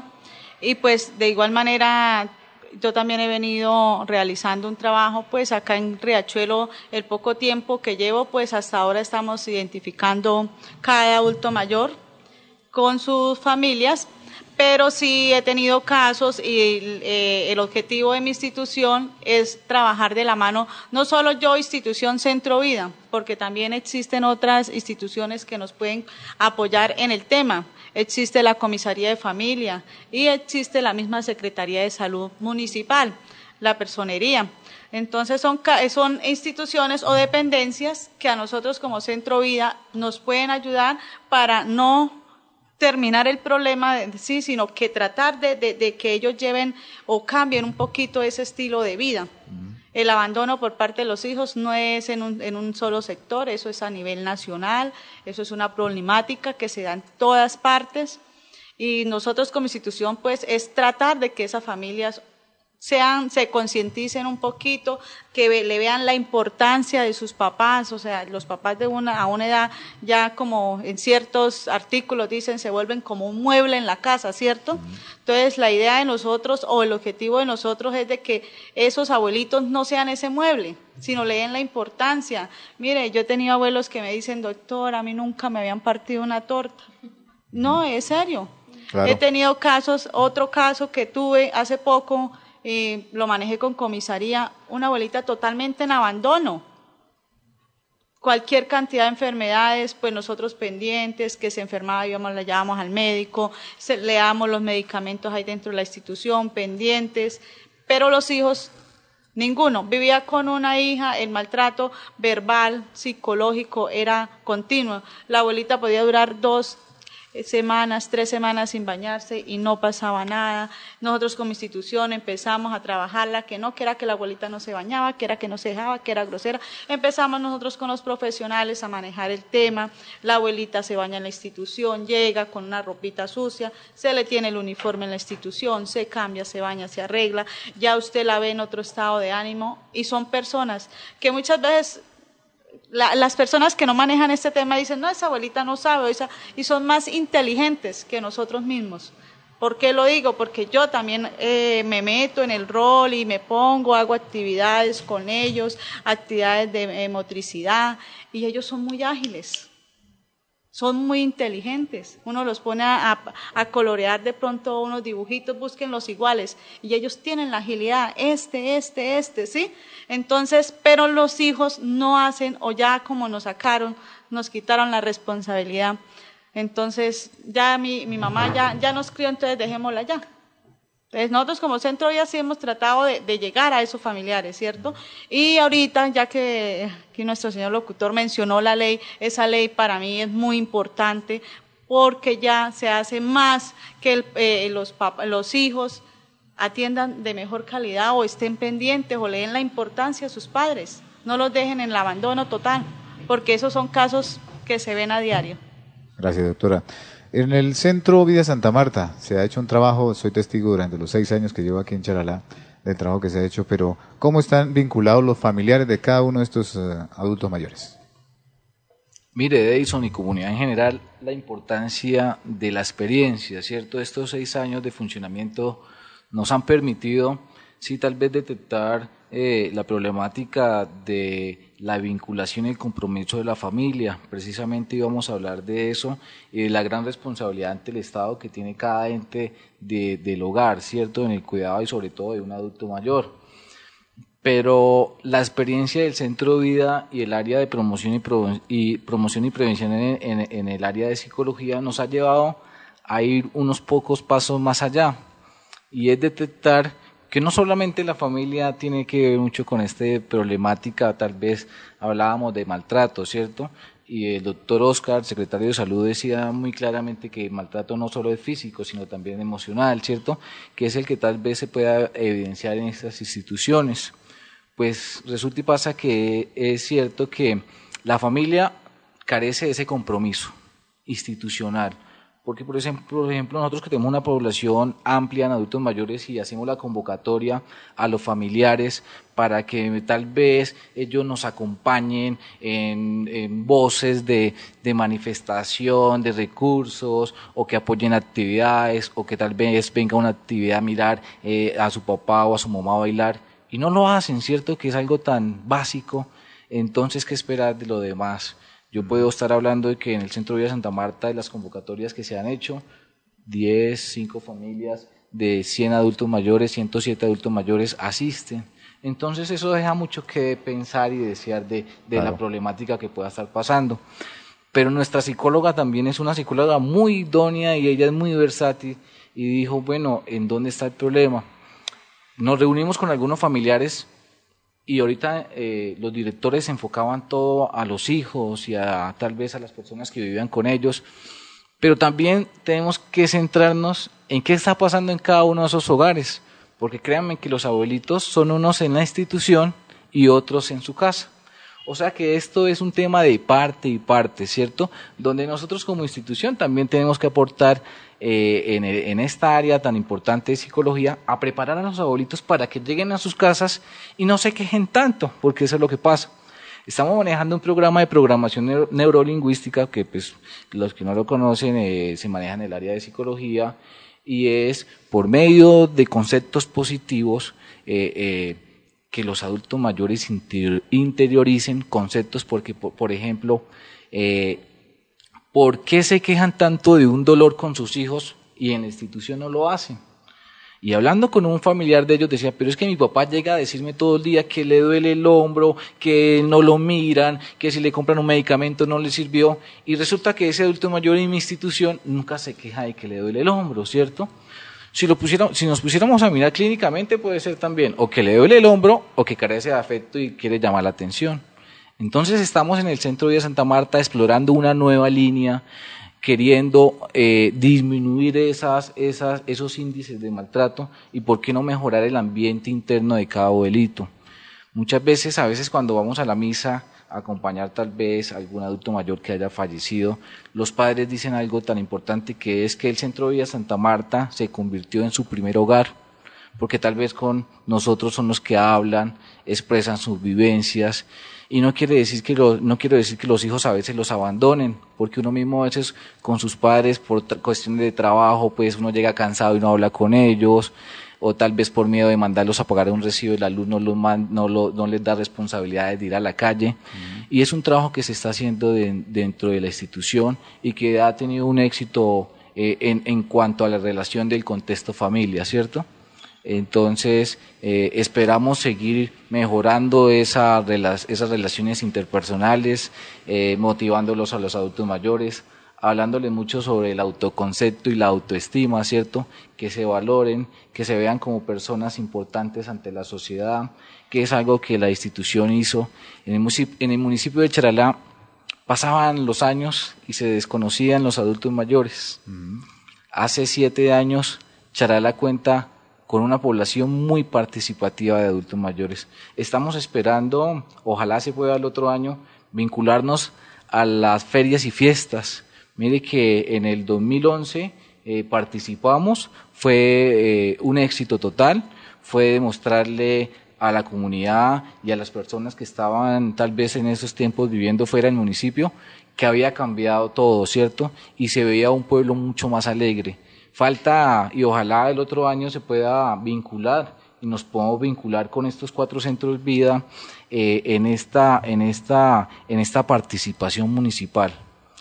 Eh, quiero aprovechar también la, oportunidad para, para decir si hay un, un, riesgo, un riesgo evidente que es la pérdida de la continuidad de un servicio, ¿cierto? El municipio cuando va a contratar debe garantizar que esa entidad que contrate pues es una entidad que debe y va a asegurar el funcionamiento, cuente con los recursos del Estado o no se cuente. Y era una problemática que se estaba tocando ahorita y que posiblemente el corregimiento de Riachuelo estaba, estaba siendo afectada. Para que eso no pase, yo quiero invitar al secretario de Salud a que se reactive un comité que no se ha tenido en cuenta en el municipio y que está creado desde el año 2012 o 2013, que es el Comité DEI para el Adulto Mayor. ¿Y quiénes hacen parte de ese comité? El representante de los adultos mayores a nivel municipal, los directores de los centros vida y los representantes de los grupos de la tercera edad del municipio. Entre ellos se puede armar un lineamiento para que posiblemente no se corra el riesgo de que lleguen muchas instituciones al municipio, ¿cierto? Lo decíamos ahorita, pueden llegar 10, 12, 14 instituciones a prestar sus servicios y no hay un lineamiento que diga, bueno, no pueden funcionar, ¿cierto? Pues a, pesar de que es potestad del alcalde también entregar y decidir a quién, a quién va a tener en cuenta. Pero hay que tener en cuenta también un poco, creo, lo que dice el doctor. No, si los recursos no alcanzan, sería de pronto, digamos, eh, un poco inviable darle más oportunidad a otros centros de vida cuando no hay los recursos para esto. Es que, por ejemplo, Gustavito, ahí, si usted me preguntara, y que ojalá no pase porque soy el primero en decir que eh, la ayuda de la estampilla para nosotros es un eje fundamental estoy hablando casi del 85% del, de, de, del recurso financiero de la institución, ¿cierto? 85%. Sí, es importante el recurso de la estampilla para nosotros. Eh, nosotros, por ejemplo, hemos hecho gestión, recibimos donaciones, recibimos ayudas, pero digamos lo que que no es tan fuerte. Nosotros no tenemos convenio con el exterior, que nos llegan dólares o euros o algo así que podamos decir. Somos capaces de sostener la institución un año, dos años con recursos propios, porque sería mentirles, ¿cierto? Eh, la idea de, del recurso de la estampilla es garantizar la continuidad y garantizar unos servicios mínimos pero es que debemos recordar que así hayan 10 centros vida en el municipio de Charalá, esos 10 centros vida son sin ánimo de lucro. O sea, si quieren llegar a funcionar, deben hacerlo sin el recurso de la estampilla con el recurso de la estampilla, ¿cierto? Y es ahí donde se corre el riesgo de que, por ejemplo, un centro vida le digan, no le vamos a dar el, el ayuda de la estampilla para el adulto mayor y ese centro se vaya, como pasó. Entonces, si a mí me dijeran no me van a dar recursos de la estampilla, yo tendría que seguir funcionando hasta que fuese capaz de funcionar y después cerraríamos las puertas. Entonces, es importante, es importante que se reglamente, eh, que se tenga en cuenta ese comité para, para evitar de aquí a, mañana un caos eh, en la atención del adulto mayor, ¿cierto? ¿Qué se quiere? A veces ese recurso es, a, veces el recurso suena mucho, pero a, eh, a la vez es poco. Si quisiéramos con el recurso darle cobertura a los 1.600 adultos mayores, yo creo que ninguno tendría un centro de vida porque antes yo creo que ni 100 pesos le correspondería a cada uno. Lo que quiere la estampilla y el gobierno o el Estado con este recurso es que se tengan unos centros de vida, que así sea una población pequeña, como lo decía el doctor, así sea una población del 20%, a esa población se le garantice un bienestar integral. ¿Cierto? Entonces es uno de, es uno de los lineamientos de, de, la política, de una política pública del Estado. Y, no dejemos esto acá, sino ojalá podamos reunir el comité y ponerlo a funcionar. Muy bien. Estará ahorita en los compromisos seguramente con el doctor Oscar Fernández. Y así es, eh, Gustavo y doctor Luis Alberto. Precisamente en este momento eh, nos ha llegado una solicitud de la Administración Municipal en donde nos piden activar la política de vejez y envejecimiento y es la política que va a determinar los lineamientos a los cuales nos tengamos que ceñir los diferentes centros vida y los CBA.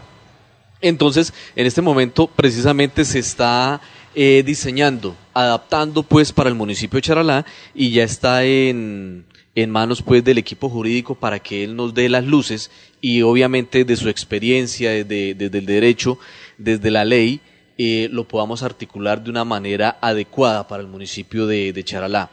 Teniendo en cuenta eh, ya esta política de vejez y envejecimiento, obviamente eh, se articulará porque tiene, toda política tiene una, una bitácora, tiene un una cantidad de actividades que hay que seguir. Entonces, una vez esté implementada, en este municipio que tiene que ser en este semestre, obviamente antes de terminar el año tenemos que tener ya lista y funcionando, entonces ahí nos darán los lineamientos a los cuales nos vamos a ceñir para que los centros vida eh, continúen presentando el servicio que realmente merecen los adultos mayores que los integran. Muy bien, doctor. Eh, continuamos con usted porque le tenemos una preguntita. Hablando del tema de las estampillas, la estampilla pro anciano, ¿cómo se distribuye? ¿Y son suficientes estos recursos para el desarrollo de los programas que realizan los centros de atención al adulto mayor en Charalá?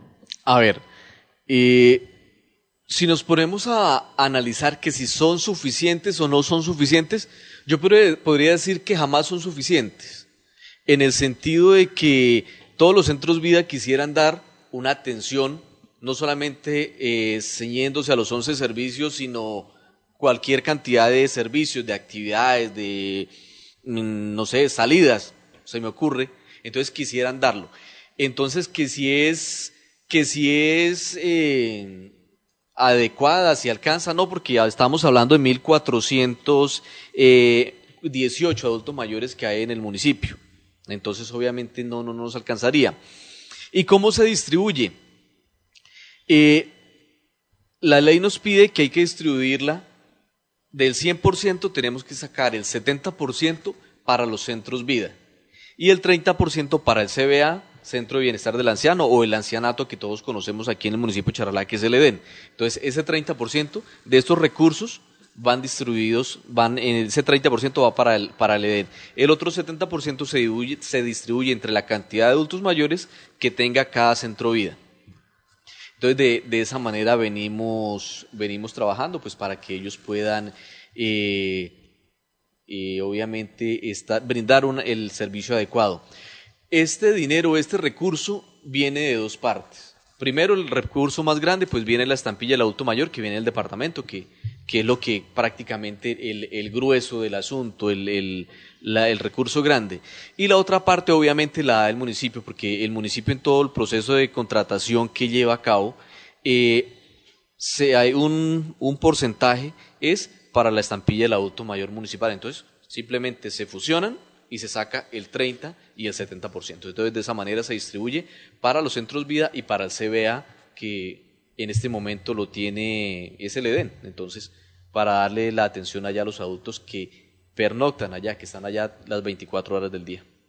Bueno, doctor, eh, esta, esta- este recurso llega eficazmente porque hubo un tiempo en el que de pronto eh, se queda mucho a la espera, los recursos no están, eh, hay sufrimiento un poco para la atención. ¿Cómo se hace para que sea efectivo y llegue a, tiempo?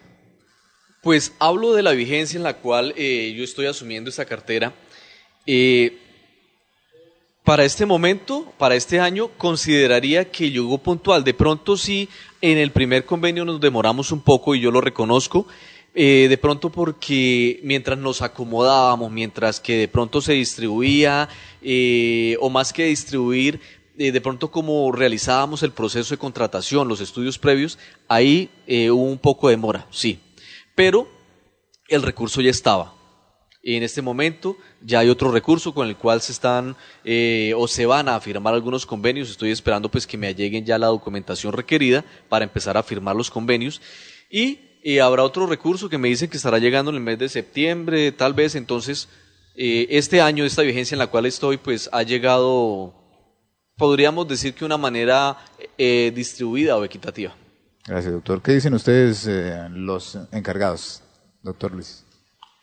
Bueno, eh, para aportar algo a lo que decía el doctor Oscar, secretario de Salud, la ley 1276 contempla dentro de su misma eh, que el recaudo de las estampillas se hace en referencia al presupuesto que maneje cada municipio, ¿cierto? Hay categorías diferentes en cada municipio. En el municipio de Charalá se está haciendo eh, por el 4% de la contratación que, el municipio recibe. La del departamento la desconozco, pero podemos decir que la contratación departamental es, es fuerte, ¿cierto? O sea que eh, la gran mayoría de recursos que soportan estas instituciones llega del departamento. Estos primeros meses de funcionamiento, por ser eh, nuevo periodo para, para un alcalde, pues todos sus contratos se, ve, se ven un poco reflejados después de julio, después de que se saca pues todo su eh, el pla- el plan de desarrollo, en fin, se empieza a hacer toda la contratación pero digamos lo que ya se logró hacer un convenio por un mes, estamos a punto de celebrar otro convenio, en el cual pues a veces eh, manifestamos, ya que está el secretario de salud, eh, no estar de acuerdo con la metodología utilizada para contratar, pero la aceptamos porque son los lineamientos del ente municipal. Eh, creemos que los recursos, eh, dándole eh, res- respuesta y viabilidad a la ley 276 y el cumplimiento de los 11 servicios se puede utilizar de otra manera y tal vez aprovechar estos dineros y dar más tiempo en, el, en la ejecución, ¿cierto? Es importante también que la comunidad sepa que el recurso que está siendo entregado o que fue entregado en el contrato anterior son recursos que se recaudaron en el año 2015. Son recursos que quedaron en, caja, creo, eh, fueron adicionados este año eh, en vigencias anteriores y por eso eh, son entregados este año. No, sería eso. ¿Ha tenido usted algún momento en ese sentido difícil económicamente este año para, para soportar esto? Sí, ha sido difícil, Gustavo. Eh, de estos siete meses, ocho ya que estamos en el octavo mes, hemos recibido recursos del municipio por un mes, por el mes de, de mayo a junio. eh, pues ahí se hace lo difícil sostener una institución seis meses eh, para 107 adultos mayores, garantizando pues un bienestar integral, ofreciéndoles a ellos siempre su programa de alimentación, basados en minutas estratégicas para dar soporte a toda la cobertura de hipertensos, diabéticos, riesgo cardiovascular, en fin, eh, es, es difícil. Y quiero que me entiendan que de ahí la angustia de nosotros como directores, porque dependemos de, un recurso del Estado y, a veces eh, el no llegar pronto o a veces el funcionar seis meses quiere decir que el poco recurso que tenía en caja se me va terminando y corro el riesgo de que la institución tenga que cerrarse, ¿cierto? Entonces a veces yo creo que el, secretario de salud eh, también nos entiende porque a veces tanta, tanta gestión, tanta preguntadera, tanta eh, insistidera ya en la Secretaría de Salud, pero es, es, es por ese, es en ese sentido que, que para nosotros es importante que todo se realice oportunamente. Pues dicen que ahorita lo que acaba de escuchar es que va a venir otro recurso del departamento. Ojalá que, que así sea y eso lo que va a permitir es una continuidad en los servicios. Tal vez muchas personas preguntan por qué los centros vía no, no, no dejan de funcionar o por, o por qué el centro vía Santa Marta no deja de funcionar en diciembre y hasta a veces los abuelitos dicen, bueno, yo quisiera que me dieran vacaciones, ¿cierto? Porque nosotros tenemos una responsabilidad muy grande, que es que pueden haber algunos abuelitos que tengan en sus casas eh, un plato de comida, pero hay otros que no y eso nos obliga a que, por ejemplo, nosotros cada año trabajamos hasta el 27, 28 de diciembre y más o menos el 10 de enero estamos abriendo nuestras puertas otra vez a estos adultos mayores y una de las respuestas es esa, debemos garantizarles un, bienestar y una sostenibilidad y una continuidad en estos servicios. Doctor, muchísimas gracias. Doctora Marisa.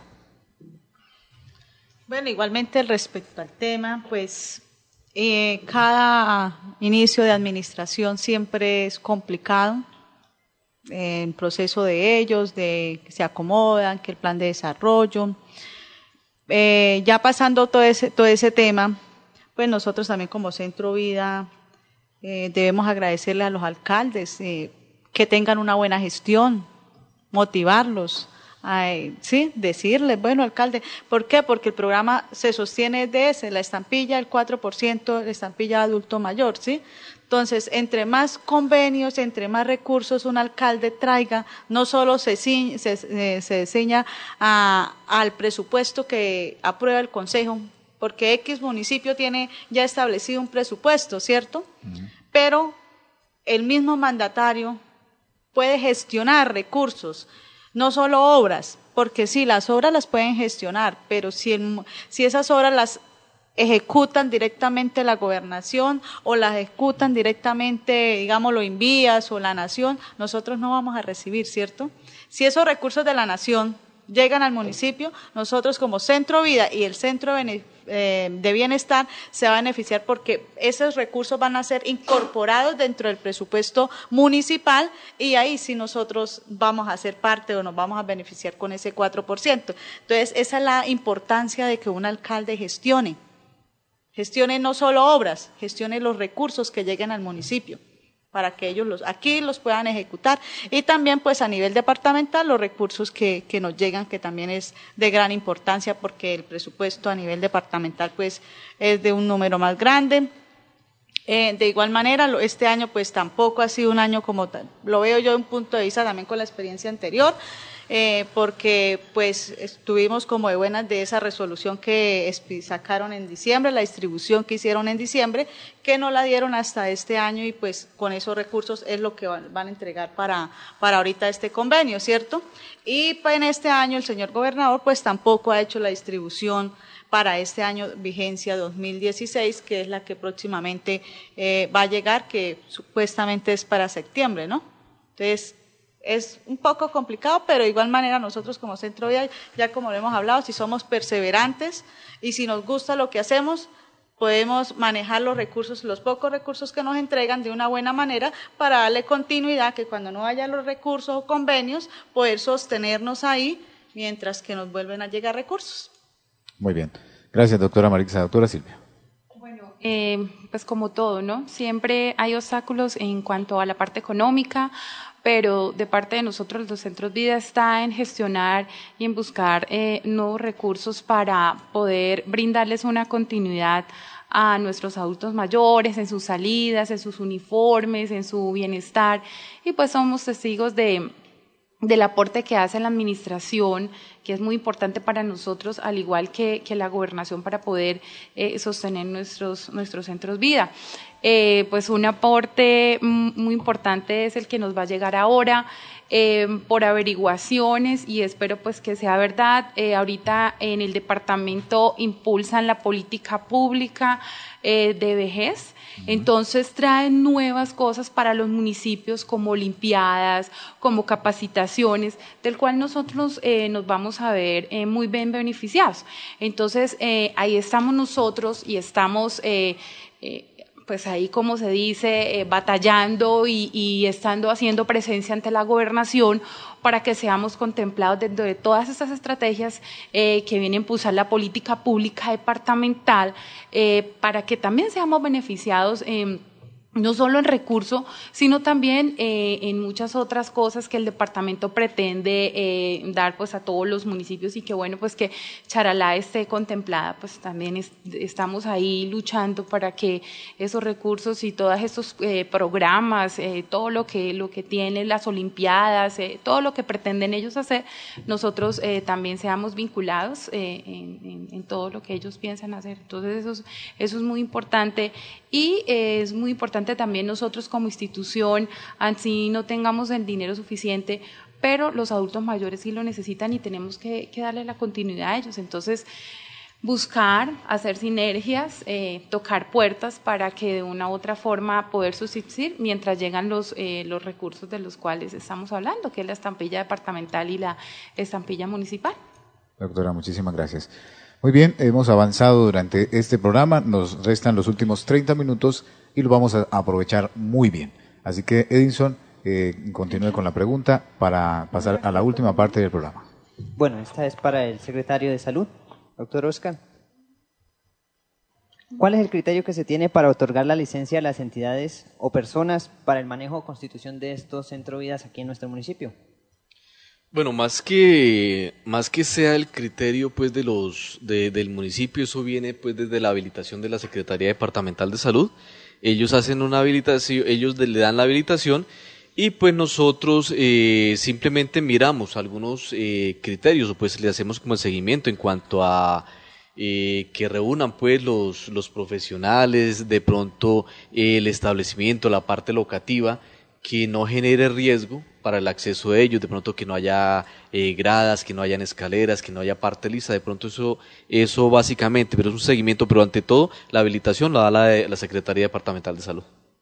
Gracias, doctor, por esa respuesta, porque es importante saber el criterio con el que se fundan estas organizaciones en el municipio. No pueden aparecer de la noche a la mañana, sino tienen que tener un proceso, como usted lo decía en el principio, si no estoy mal, el ente jurídico municipal pues tiene que avalar esta, esta, esta aprobación, ¿no? Bueno, doctor. Muy bien, vamos delante de todos ustedes a abrir nuestra urna. Eh, pasamos a la última parte del programa, muy rápida, va a ser muy rápida, y vamos a, ver cuántas preguntas eh, precisamente tenían aquí. Eh, abrimos, sí, por encima puede ser. Eso, rompamos la urna y vamos a abrir las preguntas y nuestros compañeros Edison y Ana Patricia la vamos a dar lectura y ustedes por favor les pedimos que sean muy concretos con la respuesta para que sea también eh, muy bien aprovechado el tiempo. Entonces, Edison, empezamos con las preguntas.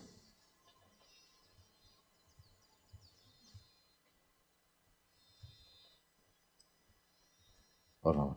Bueno, Gustavo. Dice, ¿por qué un pobre en nuestro municipio no puede ingresar a la Fundación El Edén? ¿Por qué el requisito es si tiene que pagar, si tiene para pagar entre 800 mil a 900 mil pesos mensuales y que venga alguien a cuidarlo. ¿Qué quiere decir que pagar arriendo y comida? Necesitamos solución ante esta. Nuestro asilo funcionaba para los pobres y desamparados. Para el secretario de gobierno. ¿Usted tiene alguna respuesta? Bueno, pues eh, lo ideal sería pues que la misma directora de, de la fundación fuera quien diera esa respuesta. ¿Por qué? Porque el EDEN no pertenece a la administración municipal, no pertenece a ninguna de las dependencias del municipio, entonces mal haría yo eh, tomándome atribuciones para contestar. Entonces, de pronto, Gustavo, me gustaría sí que esa pregunta no quedara en el aire. Me gustaría que esa pregunta la tuvieran y en otra, en una futura emisión, en la cual eh, invitaran a, la representante o a la directora de este centro vida de, del CBA, en este caso en particular, para que ella misma sea quien dé esa respuesta, porque el sentir de esa persona que a la cual, eh, de la cual Edison lee su, su inquietud, yo creería que es el sentir de muchas personas aquí en el municipio de Charalá. Entonces, eh, nuevamente soy respetuoso pues con las instituciones, soy respetuoso con eh, eh, la forma de trabajar, de dirigir. Entonces, pediría o aconsejaría de pronto mejor que esa pregunta se la hicieran directamente a la directora del CBALD. Gracias, doctor. Sí, señor. ¿Qué otra pregunta tenemos, Mana Patricia? Bueno, yo creo que esa la pueden contestar todos. ¿Cuánto personal asistencial hay allí y quién paga esta nómina? Doctora Marisa, empezamos con usted.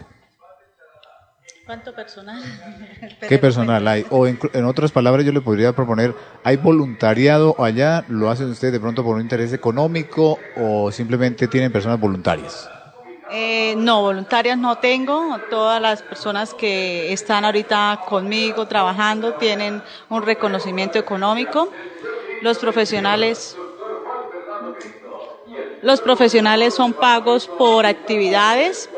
Eh, permanentemente hay una persona en el horario que se prestan los servicios, eh, está la manipuladora, pero todos son pagos con los recursos que el municipio nos está transfiriendo. Perfecto. Es decir, son personas pagas. Sí, sí, todas son pagas. Perfecto. Doctora Silvia, por favor. Eh, efectivamente, también nosotros, toda la planta de profesionales, manipuladoras y personas que no son profesionales, eh, cuentan con un aporte económico por parte de la institución. Entonces, en el momento no, no contamos con ningún voluntariado ni nada. Eh, solamente aportes eh, que le hace la institución al personal idóneo para, para la atención integral de los adultos mayores. Muy bien. Doctor Luis, por favor es aquí en esta pregunta cuando yo debo dar gracias a aquella, a todas las personas voluntarias en especial a aquellas voluntarias que van a ayudarnos con sus actividades en el diario vivir. Gracias a Dios nuestra institución fue amparada y ha sido amparada eh, desde su creación por personas voluntarias, por personas de la comunidad. Y cuando hablábamos de que a veces es difícil recibir o conseguir recursos de donaciones me ayudan en el funcionamiento de la institución, porque tal vez a la institución no esté entrando mucho recurso, pero la ayuda humana es grande, ¿cierto? Y si eso lo cuantificáramos, serían cifras impresionantes. Entonces es ahí donde todas, y no quiero nombrarlas porque se me puede escapar una de ellas, y realmente cada, cada y la comunidad las conoce, y debo el éxito que hemos tenido y las grandes metas que hemos cumplido y que he cumplido como directores gracias al voluntariado. Aprovecho la oportunidad para decirle a la comunidad, a todas aquellas personas que quieran ayudarnos, que quieran ir a la institución y compartir un ratico con estos abuelitos, están las puertas abiertas para que se vinculen. Mi institución no es una institución que, eh, que solo reciba donaciones en dinero o en especie. Para mí es más importante que esa persona vaya, colabore, eh, le dé un ratico de amor a un abuelito y de ahí salen los grandes resultados que hemos tenido.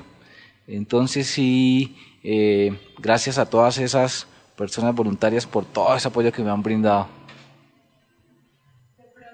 Em, en el caso nuestro, eh, muchas personas eh, no saben o de pronto por desconocimiento se quieren vincular con, con, la institución o con las otras instituciones a las cuales de pronto nosotros no habíamos tenido eh, el privilegio de estar em, promocionando nuestro centro de vida dar a conocer el centro de vida porque pues es la primera vez que somos invitados a, a la emisora, a un programa como estos.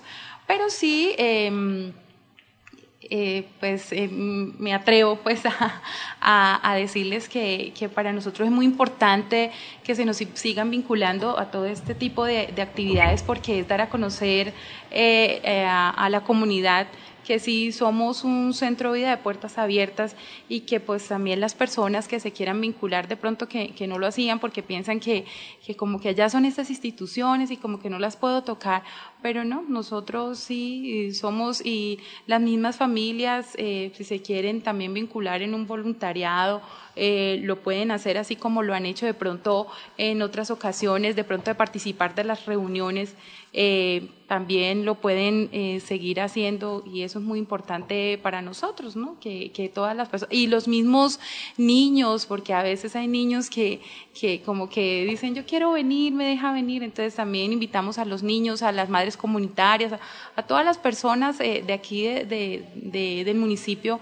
que si nos quieren visitar y que si quieren estar allá, nosotros somos de puertas abiertas para que compartan con nosotros momentos. Es decir, que la persona que quiera de pronto ir allá y vincularse con usted, yo quiero ser voluntaria, voluntario, lo puede hacer. Sí, claro, sí, señor. De pronto vuelvo y les digo, por desconocimiento no, no lo habían hecho porque pues no habíamos tenido la oportunidad de, de dirigirnos hacia, hacia, hacia la comunidad charaleña, pero pues valga hoy esta oportunidad para, para poderlo hacer.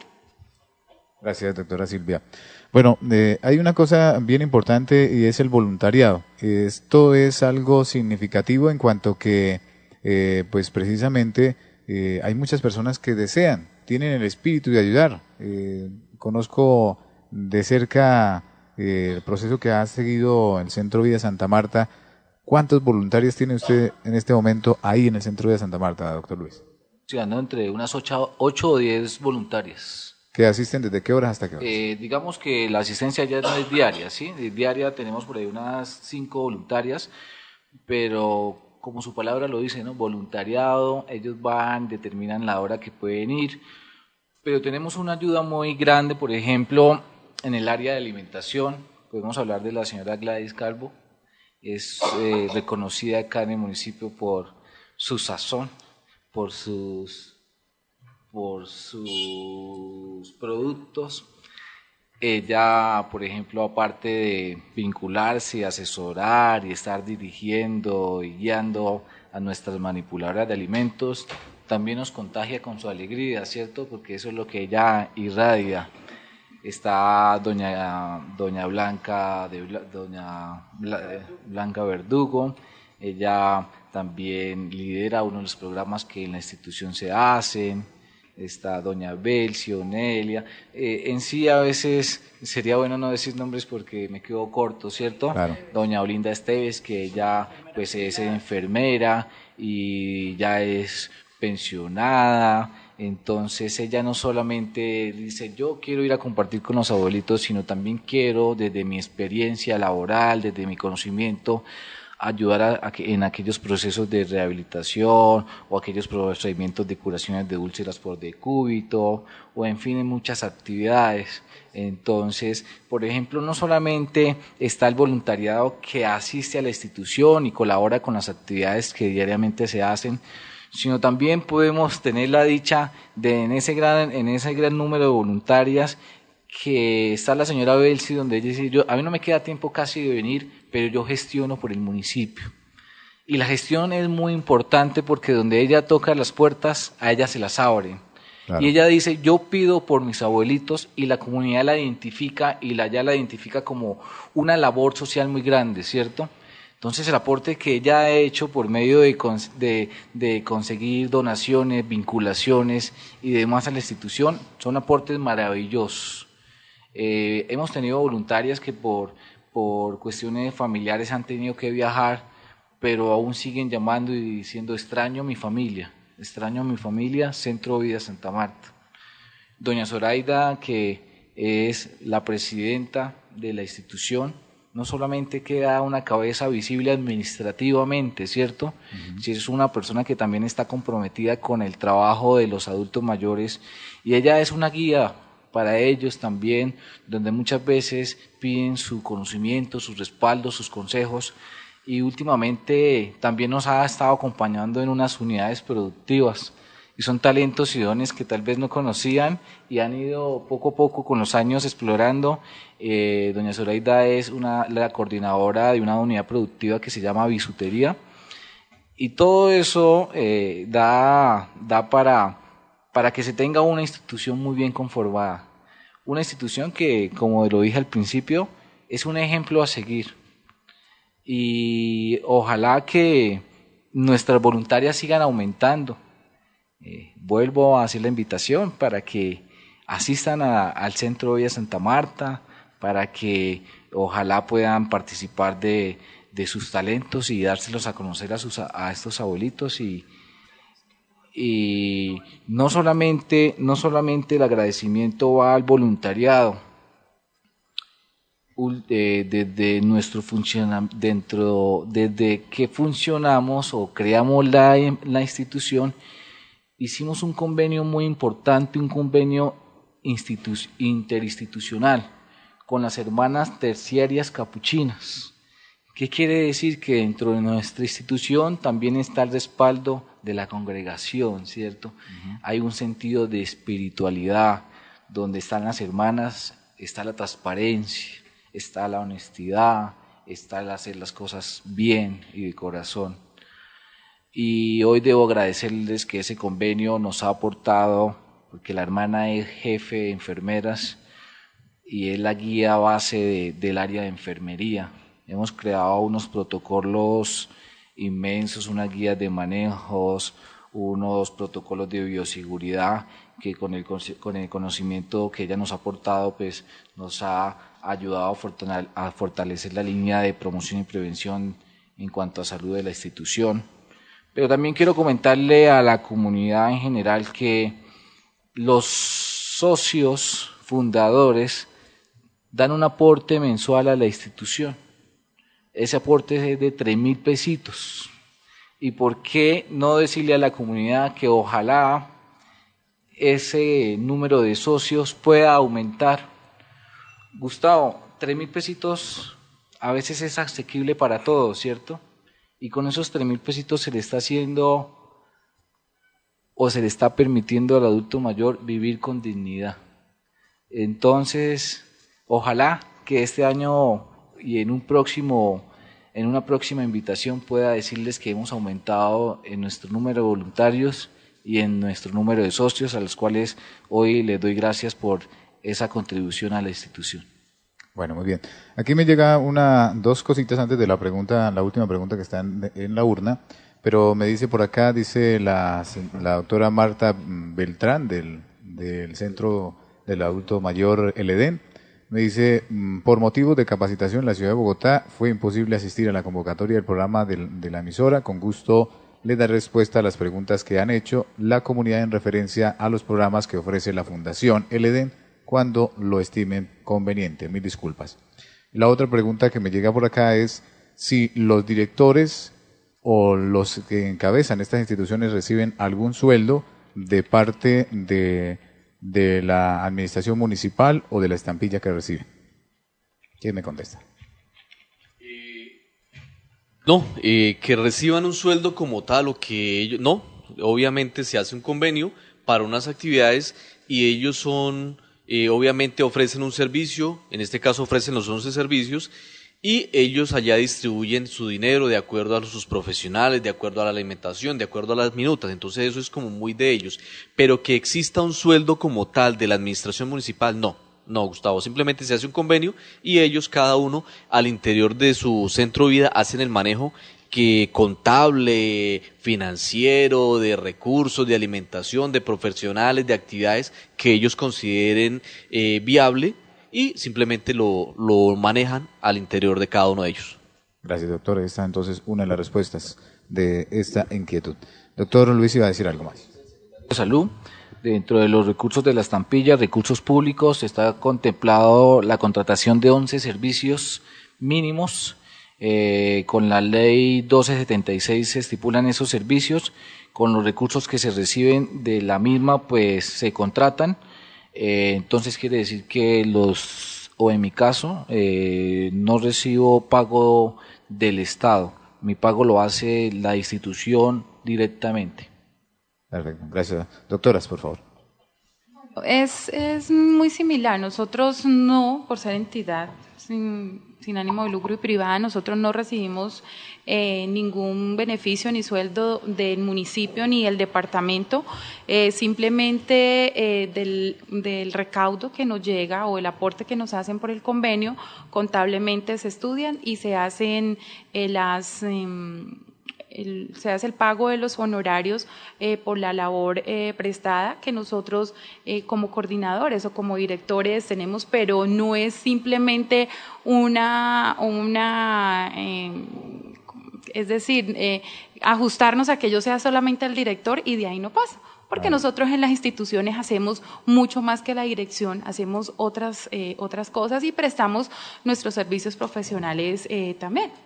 Entonces estamos viendo, y más lo hace uno también como por amor y por pasión, ¿sí? Y eso no quiere decir que nosotros no vamos a decir, ay, no, sí, pero eh, muchas veces también cuando a uno le gustan los adultos mayores, cuando uno está, eh, eh, se mete tanto en ese cuento que si tuvo que de pronto ayudarlos a transportarlos, a servir un almuerzo, a estar con ellos, para uno como director eso no, no se le quita y uno está, es ahí siempre dependiente de ellos, porque vuelvo, insisto, lo que uno quiere es una atención integral y que ellos se sientan plenamente felices desde el momento que están en nuestras instituciones hasta el momento en que se van. Gracias, doctora. Doctora Marisa, su consideración. En mi institución eh, es poco el recurso que yo como directora llegue a, captar de esa estampilla, puesto que los recursos que han o que recibimos son muy pocos. Damos cumplimiento a, los, a, las, a las 11 actividades y, antes nos hacen falta, ¿cierto? Eh, yo soy profesional, yo soy contadora pública. Eh, mi profesión permite automantenerme y no esperar un sueldo, un, un recurso de mi institución por la labor que hago. Mi labor es más social, me gusta la parte social. Incluso en un municipio me dice, usted no es contadora pública, sino usted es contadora social. ¿Por qué? Porque es como, el, eh, es la afición, es lo que a mí me gusta de corazón. Y ya la parte laboral lo manejo más que todo con mi profesión. Trabajo en varios municipios, no solo como profesional independiente, no solo trabajo acá, yo trabajo en Puerto Parra, Aguada, Bolívar, como profesional independiente. Entonces, de ahí donde salen mis recursos para automantener. Perfecto. O sea, de, este recurso de, de la atención al adulto mayor, allá usted no recibe. No. Muy bien, doctora Marisa. Tenemos la última pregunta del buzón para irnos. Sí, ya habían hablado un poco al respecto de esto, pero queremos eh, ver de otro punto de vista que sea contemplada como una opción. Porque en esta fundación no vemos personal que estén estudiando en escuelas de enfermería, realizando prácticas asistenciales. Me parecería bueno este servicio para los que estamos estudiando. Y lo otro también que sería bueno vincular de pronto a las instituciones, a los del SENA que a veces requieren cumplir un horario de, horas, pues qué posibilidades eh, habría ¿no? para contemplar esa opción. Doctora Silvia, por favor. Eh, bueno, mm, maravilloso. O sea, a mí me parece maravilloso que que las personas que se quieran, eso puede eh, vincularse con nosotros, sea en enfermería o sea en el SENA, claro, la institución Centro Vida San Miguel, vuelvo y le repito, está de puertas abiertas. Si ellos quieren hacer una institución, eh, eh, perdón, quieren ir a nuestra institución a participar, a, a dar de lo, de lo que ellos saben y nos quieren abonar eso, para nosotros sería maravilloso porque vuelvo y les repito, los abuelos son felices que lleguen muchas personas em, a ser escuchados, a que les enseñen cosas. Entonces, sí, claro, las instituciones eh, pueden ir, eh, obviamente, pues con un proyecto eh, muy bien fundamentado en el adulto mayor a mí siempre me gusta también hablarles un poquito del adulto mayor porque a veces eh, llegan con una perspectiva y, y, es otra, ¿cierto? Porque el manejo del adulto mayor es, es, es, amplio, es grande y es de mucho cuidado. Entonces, previo a eso hay que hacer una buena introducción, presentar pues un proyecto de lo que se vaya a trabajar para poder nosotros también guiar y decir, nos vamos por este lado o ya estamos trabajando eso, trabajemos de otra forma, pero todas las instituciones que se quieran vincular con nosotros, bienvenidas son. Entonces, sí, de puertas abiertas. Muy bien, doctora Maris. Igualmente, eh, mi institución también está abierta a recibir esas personas. De hecho, lo he venido haciendo eh, en mi experiencia que tengo. Eh, trabajo con los colegios muchas veces en las horas sociales de los alumnos. he trabajado con un programa que se llama IDEAR, que es validación. También han hecho sus horas sociales en, en mi institución. de Unisangil, he certificado dos enfermeras que han hecho las prácticas en mi, en mi institución. Entonces, si hay alguien en Charalá que está estudiando y, también se le facilite, también mi institución allá en Riachuelo, con gusto, está abierta para que aprovechen y a nosotros nos sirve esa experiencia, eso que ellos están estudiando también que lo, lo, lo, lo compartan con nuestros adultos mayores. Gracias, doctora. Doctor Luis. Los tenemos. Hemos tenido la, dicha y la fortuna de que podemos decir que casi todas las entidades del municipio han pasado por el centro de vida y están eh, desarrollando sus labores ahí. Por ejemplo, estamos hablando de los hogares agrupados del ICDF, tenemos proyectos con ellos, tenemos proyectos con las fundaciones de discapacidad, tenemos proyectos con los colegios, tenemos proyectos con el SENA, tenemos proyectos con la biblioteca, en fin, con todas casi las entidades del municipio. Hay algo muy importante en la pregunta, que es por qué no las auxiliares de enfermería, ¿cierto? Hemos eh, intentado tener y hemos tenido diálogos con ellas y hay algunas limitaciones. Por ejemplo, para un convenio con, la, con auxiliares de enfermería tendría que haber unas pólizas especiales suministradas por la universidad, ¿cierto? Porque en algún momento puede pasar un evento adverso, una incidencia, y nosotros como directores tenemos que estar protegidos ante eso. Pero mis queridas enfermeras o aquellas que se estén proyectando para ser enfermeras, también quiero darles, quiero darles un enfoque que tal vez los directores olvidaron. Estos centros vida no son entidades asistenciales son instituciones de promoción y prevención.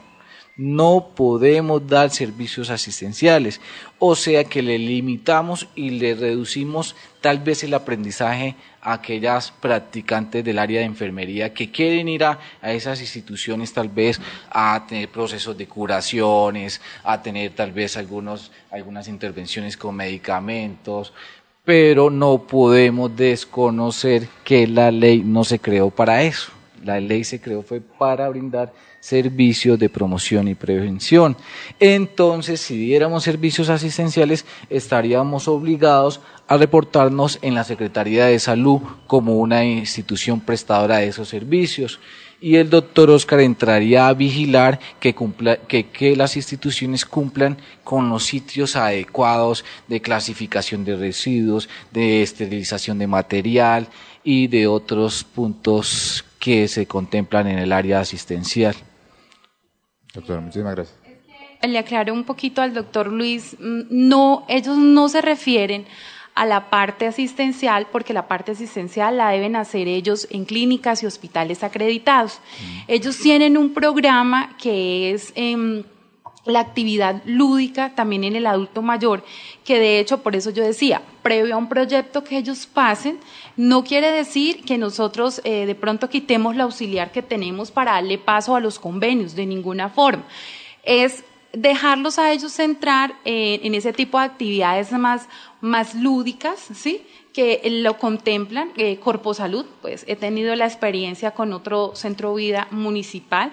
Entonces, previo a eso se hace un proyecto que deben pasar, porque vuelvo yo siempre digo, no es dejarlos entrar, sí los puedo dejar entrar, pero a un proyecto que deben realizar, porque no es llegar por llegar a la institución, sino deben hacer, porque muchas veces yo no puedo ir a decir, si yo ya llevo un proyecto realizado, ellos venir a hacer lo mismo. La idea es que si ellos me van a ofertar un servicio, me oferten un servicio diferente al que yo eh, estoy dando, pero de ninguna manera nosotros, eh, eh, y no se puede, no se puede en lo que sea medicamentos, en lo que sea curaciones, en cosas, en cosas invasivas, no se puede porque debe tener las instituciones acreditadas para eso. Gracias, doctora. Edison, tenemos una pregunta, pero antes, eh, el oyente que me estaba, eh, nos estaba solicitando, ya puede marcar el 321-252-2364 para hacerle la pregunta aquí a los directores presentes. Edison, la última, la última pregunta. Bueno, eh, es para el doctor Oscar y es sobre el subsidio al adulto mayor, que también es importante en nuestra comunidad. Edison, es bien- per- perdón, Edison, vamos con el Con el oyente. oyente primero. Con el oyente. A ver, eh, bueno, se nos, se nos, se nos fue. Se nos fue, siga, Edison. Doctor, como es bien sabido, pues eh, por toda la comunidad, hay a veces que estos subsidios no se entregan a las personas que deben llegar. ¿Existe una lista o existe un control para que los ancianos que de verdad necesitan este subsidio sean ellos quienes lo reciban y quienes no sean retirados de este programa? Bueno, eh, le agradezco la pregunta, Edison, pero también le pido que, que no me la haga así como tan, tan a título personal porque me sonó como, como que todo está saliendo mal. Eh, no, Edison, a ver, y amigos oyentes, eh, les cuento que para, primero que todo, el municipio de Charalá tiene un cupo de 706 adultos mayores que reciben el subsidio del adulto mayor. Adicional a estos 706 adultos mayores que ya están recibiendo en la actualidad, tenemos una lista de priorizados de 244, en los cuales eh, en esta administración, en el tiempo que yo llevo eh, en la Secretaría de Salud, hemos incluido, gracias a que tratamos de hacerlo mensual o cada 20 días o cada que haya la oportunidad, no lo hacemos cada seis meses, sino entre más pronto mejor, porque considero que le estamos negando la oportunidad a alguien si nos demoramos. Entonces ya hemos logrado ingresar 35 personas en esta, en esta vigencia. ¿Cómo hacen parte del subsidio del programa mayor, del subsidio del auto mayor, del consorcio Colombia Mayor? Eh, yo les, eh, o siempre he dicho que la Secretaría de Salud debe estar de puertas abiertas. ¿Y esto qué quiere decir? Que el consorcio a nosotros nos permite enviar eh, los listados, los paquetes de listados eh, dos veces al año. Uno se realiza en el mes de mayo, que ya eh, en el más o menos el 15 de mayo envía un paquete de 150 personas que desean ingresar al subsidio, adquirir pues el subsidio del adulto mayor. El otro paquete que me permiten entregar es en el mes de octubre, finalizando octubre o a principios de noviembre. Ellos me dan los, las fechas especiales. ¿Cómo una persona eh, puede ingresar allá? Primero, eh, que sea mayor de, en el caso de los hombres, mayor de 60 años, en el caso de las mujeres, mayor de 55 años. Eh, si tiene también eh, un certificado de discapacidad, obviamente, emitido por un médico, por un profesional de la salud. Eh, ¿Qué debe llevar? Una, la cédula de ciudadanía ampliada al 150%. Eh, allá en la Secretaría de Salud, nosotros mismos, allá la persona que nos colabora, que en este caso es la señora Neila Pinto, nos colabora llenando el formulario y se emite ahí mismo la ficha del CISBEN, que son tres eh, documentos que piden y estos se envían al Consorcio Colombia Mayor. Es el Consorcio Colombia Mayor en la ciudad de Bogotá donde cruza la información con las diferentes entidades y ellos eligen quién puede estar y quién no puede estar. Ellos piden un puntaje del CISBEN, eh, también que sea bajito, eh, también solicita pues que no esté recibiendo ningún tipo de pensión, porque esto es causal para que ellos eh, lo saquen. A mí cualquier persona eh, me puede decir que no tiene subsidio, que no paga que no paga seguridad social, me puede decir que realmente lo necesita. ¿Y quién soy yo para decirle que no lo puede hacer? Yo simplemente le recibo la documentación y la envío. Es el Consorcio Colombia Mayor en Bogotá quien cruza la información y dice esta persona merece el beneficio o no merece el beneficio. Ahora, en esa lista de priorizados, las personas me dicen, ayúdeme, yo quiero que me meta de primero. Yo quisiera meter a los 1.418 adultos mayores, quisiera meterlos al programa. Porque mi énfasis es la parte social. Ya le- le- les comenté desde el inicio.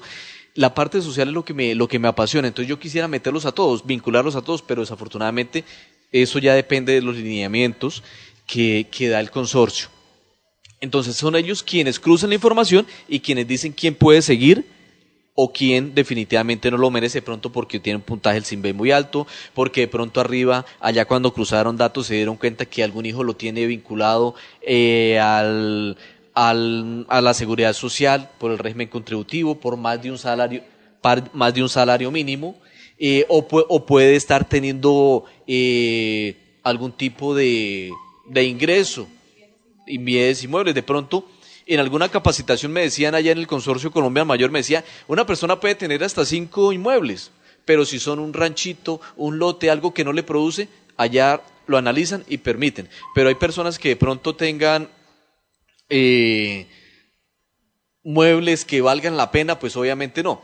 En este, en, en el mes de mayo, casualmente nosotros hacíamos una reunión para ingresar a cinco adultos mayores al programa y entre esos estaba una persona que obviamente, eh, no voy a decir el nombre, estaba ahí y que es de conocimiento que tiene eh, recursos. Un adulto mayor y yo decía, pero por Dios, ¿qué pasa aquí?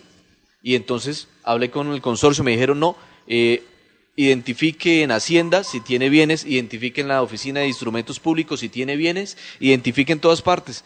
Y fue e hice la, oficié, me dieron la respuesta y en ninguna parte aparece con nada. ¿Eso qué quiere decir? Que toca dejarlo que entre.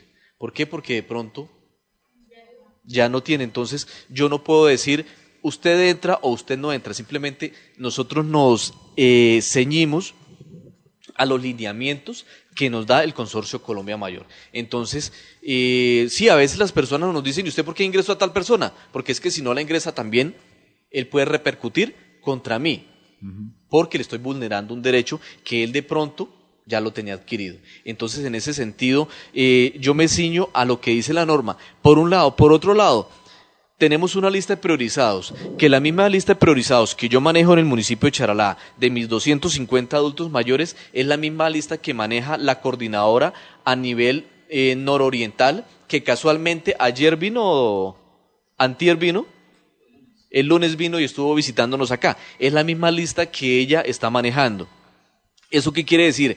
Que si yo voy en el puesto 35 y hay un abuelito que va en el puesto 70 y que yo realmente veo que tiene la necesidad, así me parta el, alma, no puedo colocarlo aquí porque al enviarlo el consorcio me va a decir, oiga señor, me está metiendo mal y los adultos mayores y no está respetando la lista. Entonces me lo sacan y me lo devuelven al puesto donde estaba. Entonces mal haría yo eh, diciéndole a un adulto mayor, no, le voy a ayudar y tenga la plena seguridad que para el próximo pago le llega. Imagínense que llegue el próximo pago y el abuelito por fuera todavía del programa. Entonces, eh, soy muy respetuoso eh, de la norma y obviamente del, pensar y del sentir de todos nuestros adultos mayores allá.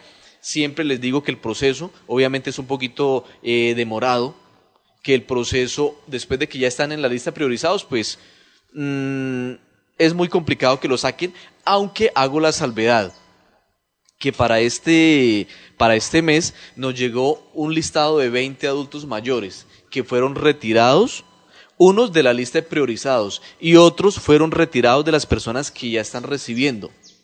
Y yo llamé a la doctora Joana, que es la coordinadora del programa, totalmente preocupado porque me retiraron 20 de mis abuelitos. Y ella me dice, no, se cruzó información a nivel arriba, a nivel nacional, y se dieron cuenta que ellos tienen, están recibiendo renta.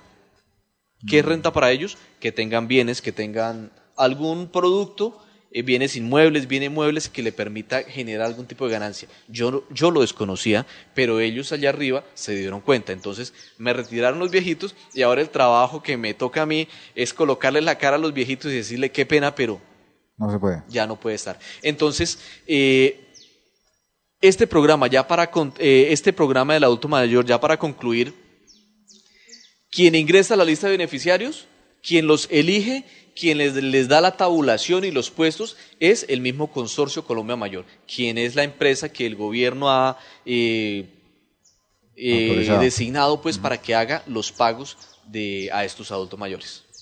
Bueno, doctor, vamos terminando ya este programa. Les agradecemos muchísimo a todos ustedes. Sabemos que sacrifican tiempo, y, queremos hacerles una propuesta a ustedes, queridos directores, si nos lo permiten. Y la idea es eh, precisamente, eh, nosotros estamos en el mes del adulto mayor, hoy es 10 de agosto, y queremos proponerles, porque hoy, hoy apenas embosamos un poco la realidad de cada uno de los centros de atención al adulto mayor, y algunos seguramente estaban en la marcha, en el plantón promovido por varias instituciones que es espectacular y que estaremos haciéndole eco, eco mañana en el noticiero. Y, eh, pero queremos estar allá con ustedes, si usted nos lo permite, a través de la radio contándoles a los oyentes qué es y cada uno de los eh, centros del adulto mayor, cuáles son las dificultades, conocer incluso de las mismas versiones de los abuelitos que nos han atendido allá, las maravillas que realizan allá porque aquí apenas embosamos, hay algunas cositas, pero, pero quisiéramos estar allá con ustedes, de pronto con el secretario de salud, no sé si hay alguna fiesta especial por parte de la administración municipal con los adultos mayores, no sé si habrá, alguna fiesta especial, seguramente no la comunicarán, pero queremos además en cada institución, bueno, entonces queremos estar allá en cada institución, conociéndolos, y de pronto si podemos hacer la transmisión en vivo lo haremos, si podemos hacer, pues lo hacemos pregrabado, luego lo transmitimos. Pero queremos estar allá, la radio es para eso, y queremos estar allá apoyándoles, porque hay muchos procesos precisamente que desconocemos. Y la invitación de este primer especial de Comunidad al Dial es que la comunidad conozca muchas de las cosas que, que de pronto la, la gente no conoce. Eh, no conoce, por ejemplo, que había 107 ancianos en, en, en 107 ancianos en Santa Marta, que hay 40, cerca de 35 allá en, en Riachuelo. Entonces, eso es importante. Nos faltó la doctora Marta, nos, gustaría mucho que nos acompañe, pero también vamos a estar allá en el ancianato eh, con ella, que nos responda estas preguntas, porque aquí se quedan, como dice el doctor, se las plantearemos a ella para que pueda responder. Exacto, Gustavo. Eh, obviamente quedo totalmente encantado pues con esta propuesta que usted hace de acompañar a los diferentes centros vidas en la celebración de, de, su día del adulto mayor, pero también yo quiero hacerle la invitación, Gustavo y, Edison y Patricia, a que de vez en cuando vayamos también a los centros vida, estemos un día trabajando con ellos, haciendo actividades, vivamos lo que se vive al interior de cada centro vida para que ustedes lo puedan replicar, lo puedan, ustedes que son el medio eh, más escuchado aquí en el municipio, pues, para que ustedes eh, lo den a conocer, puedan difundir qué se hace. Claro y cómo en realidad eh, la pasa un adulto mayor desde la óptica de ustedes como eh, comunicadores aquí en el municipio. Gracias, doctor. Claro, esa es nuestra intención, que podamos estar allá con ustedes, podamos conocer qué se hace, qué se realiza, cuáles, eh, de pronto, aquí no hablamos incluso de dónde, de qué lugares tienen ustedes adultos mayores en sus centros vida, allá lo vamos a conocer, porque seguramente habrán de, de distintos lugares, de distintas edades, de distintas circunstancias, en fin, hay muchas, muchas cosas que, que queremos conocer y lo vamos a hacer precisamente con el equipo de trabajo y con el, reporte, el equipo de reporteros radiónico que empiezan a hacer en nuestra emisora.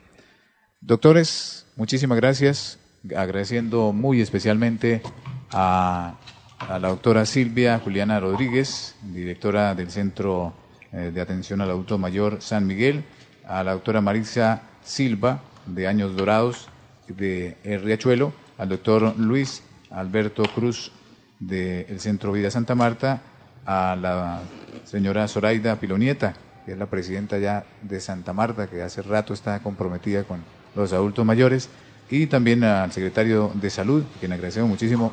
Ya sabemos que el tiempo, el tiempo suyo es, muy importante y por eso queremos que estuviera aquí acompañando al doctor Oscar. Muchísimas gracias a todos ustedes. Muchas gracias. Y los esperamos allá desde cada uno de los centros Vida que vamos a estar con ustedes. Muchas gracias, muy amable.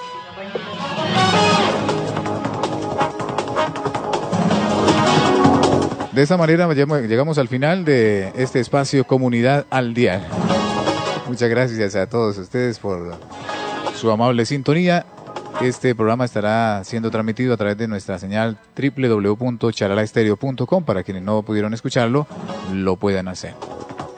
El próximo Comunidad al Dial será dentro de 15 días con el sector cultura. Estaremos con todos los amigos del sector cultura del municipio, el sector cultural y todos y cada uno de los que responden por la cultura y la historia en el municipio de Charalá.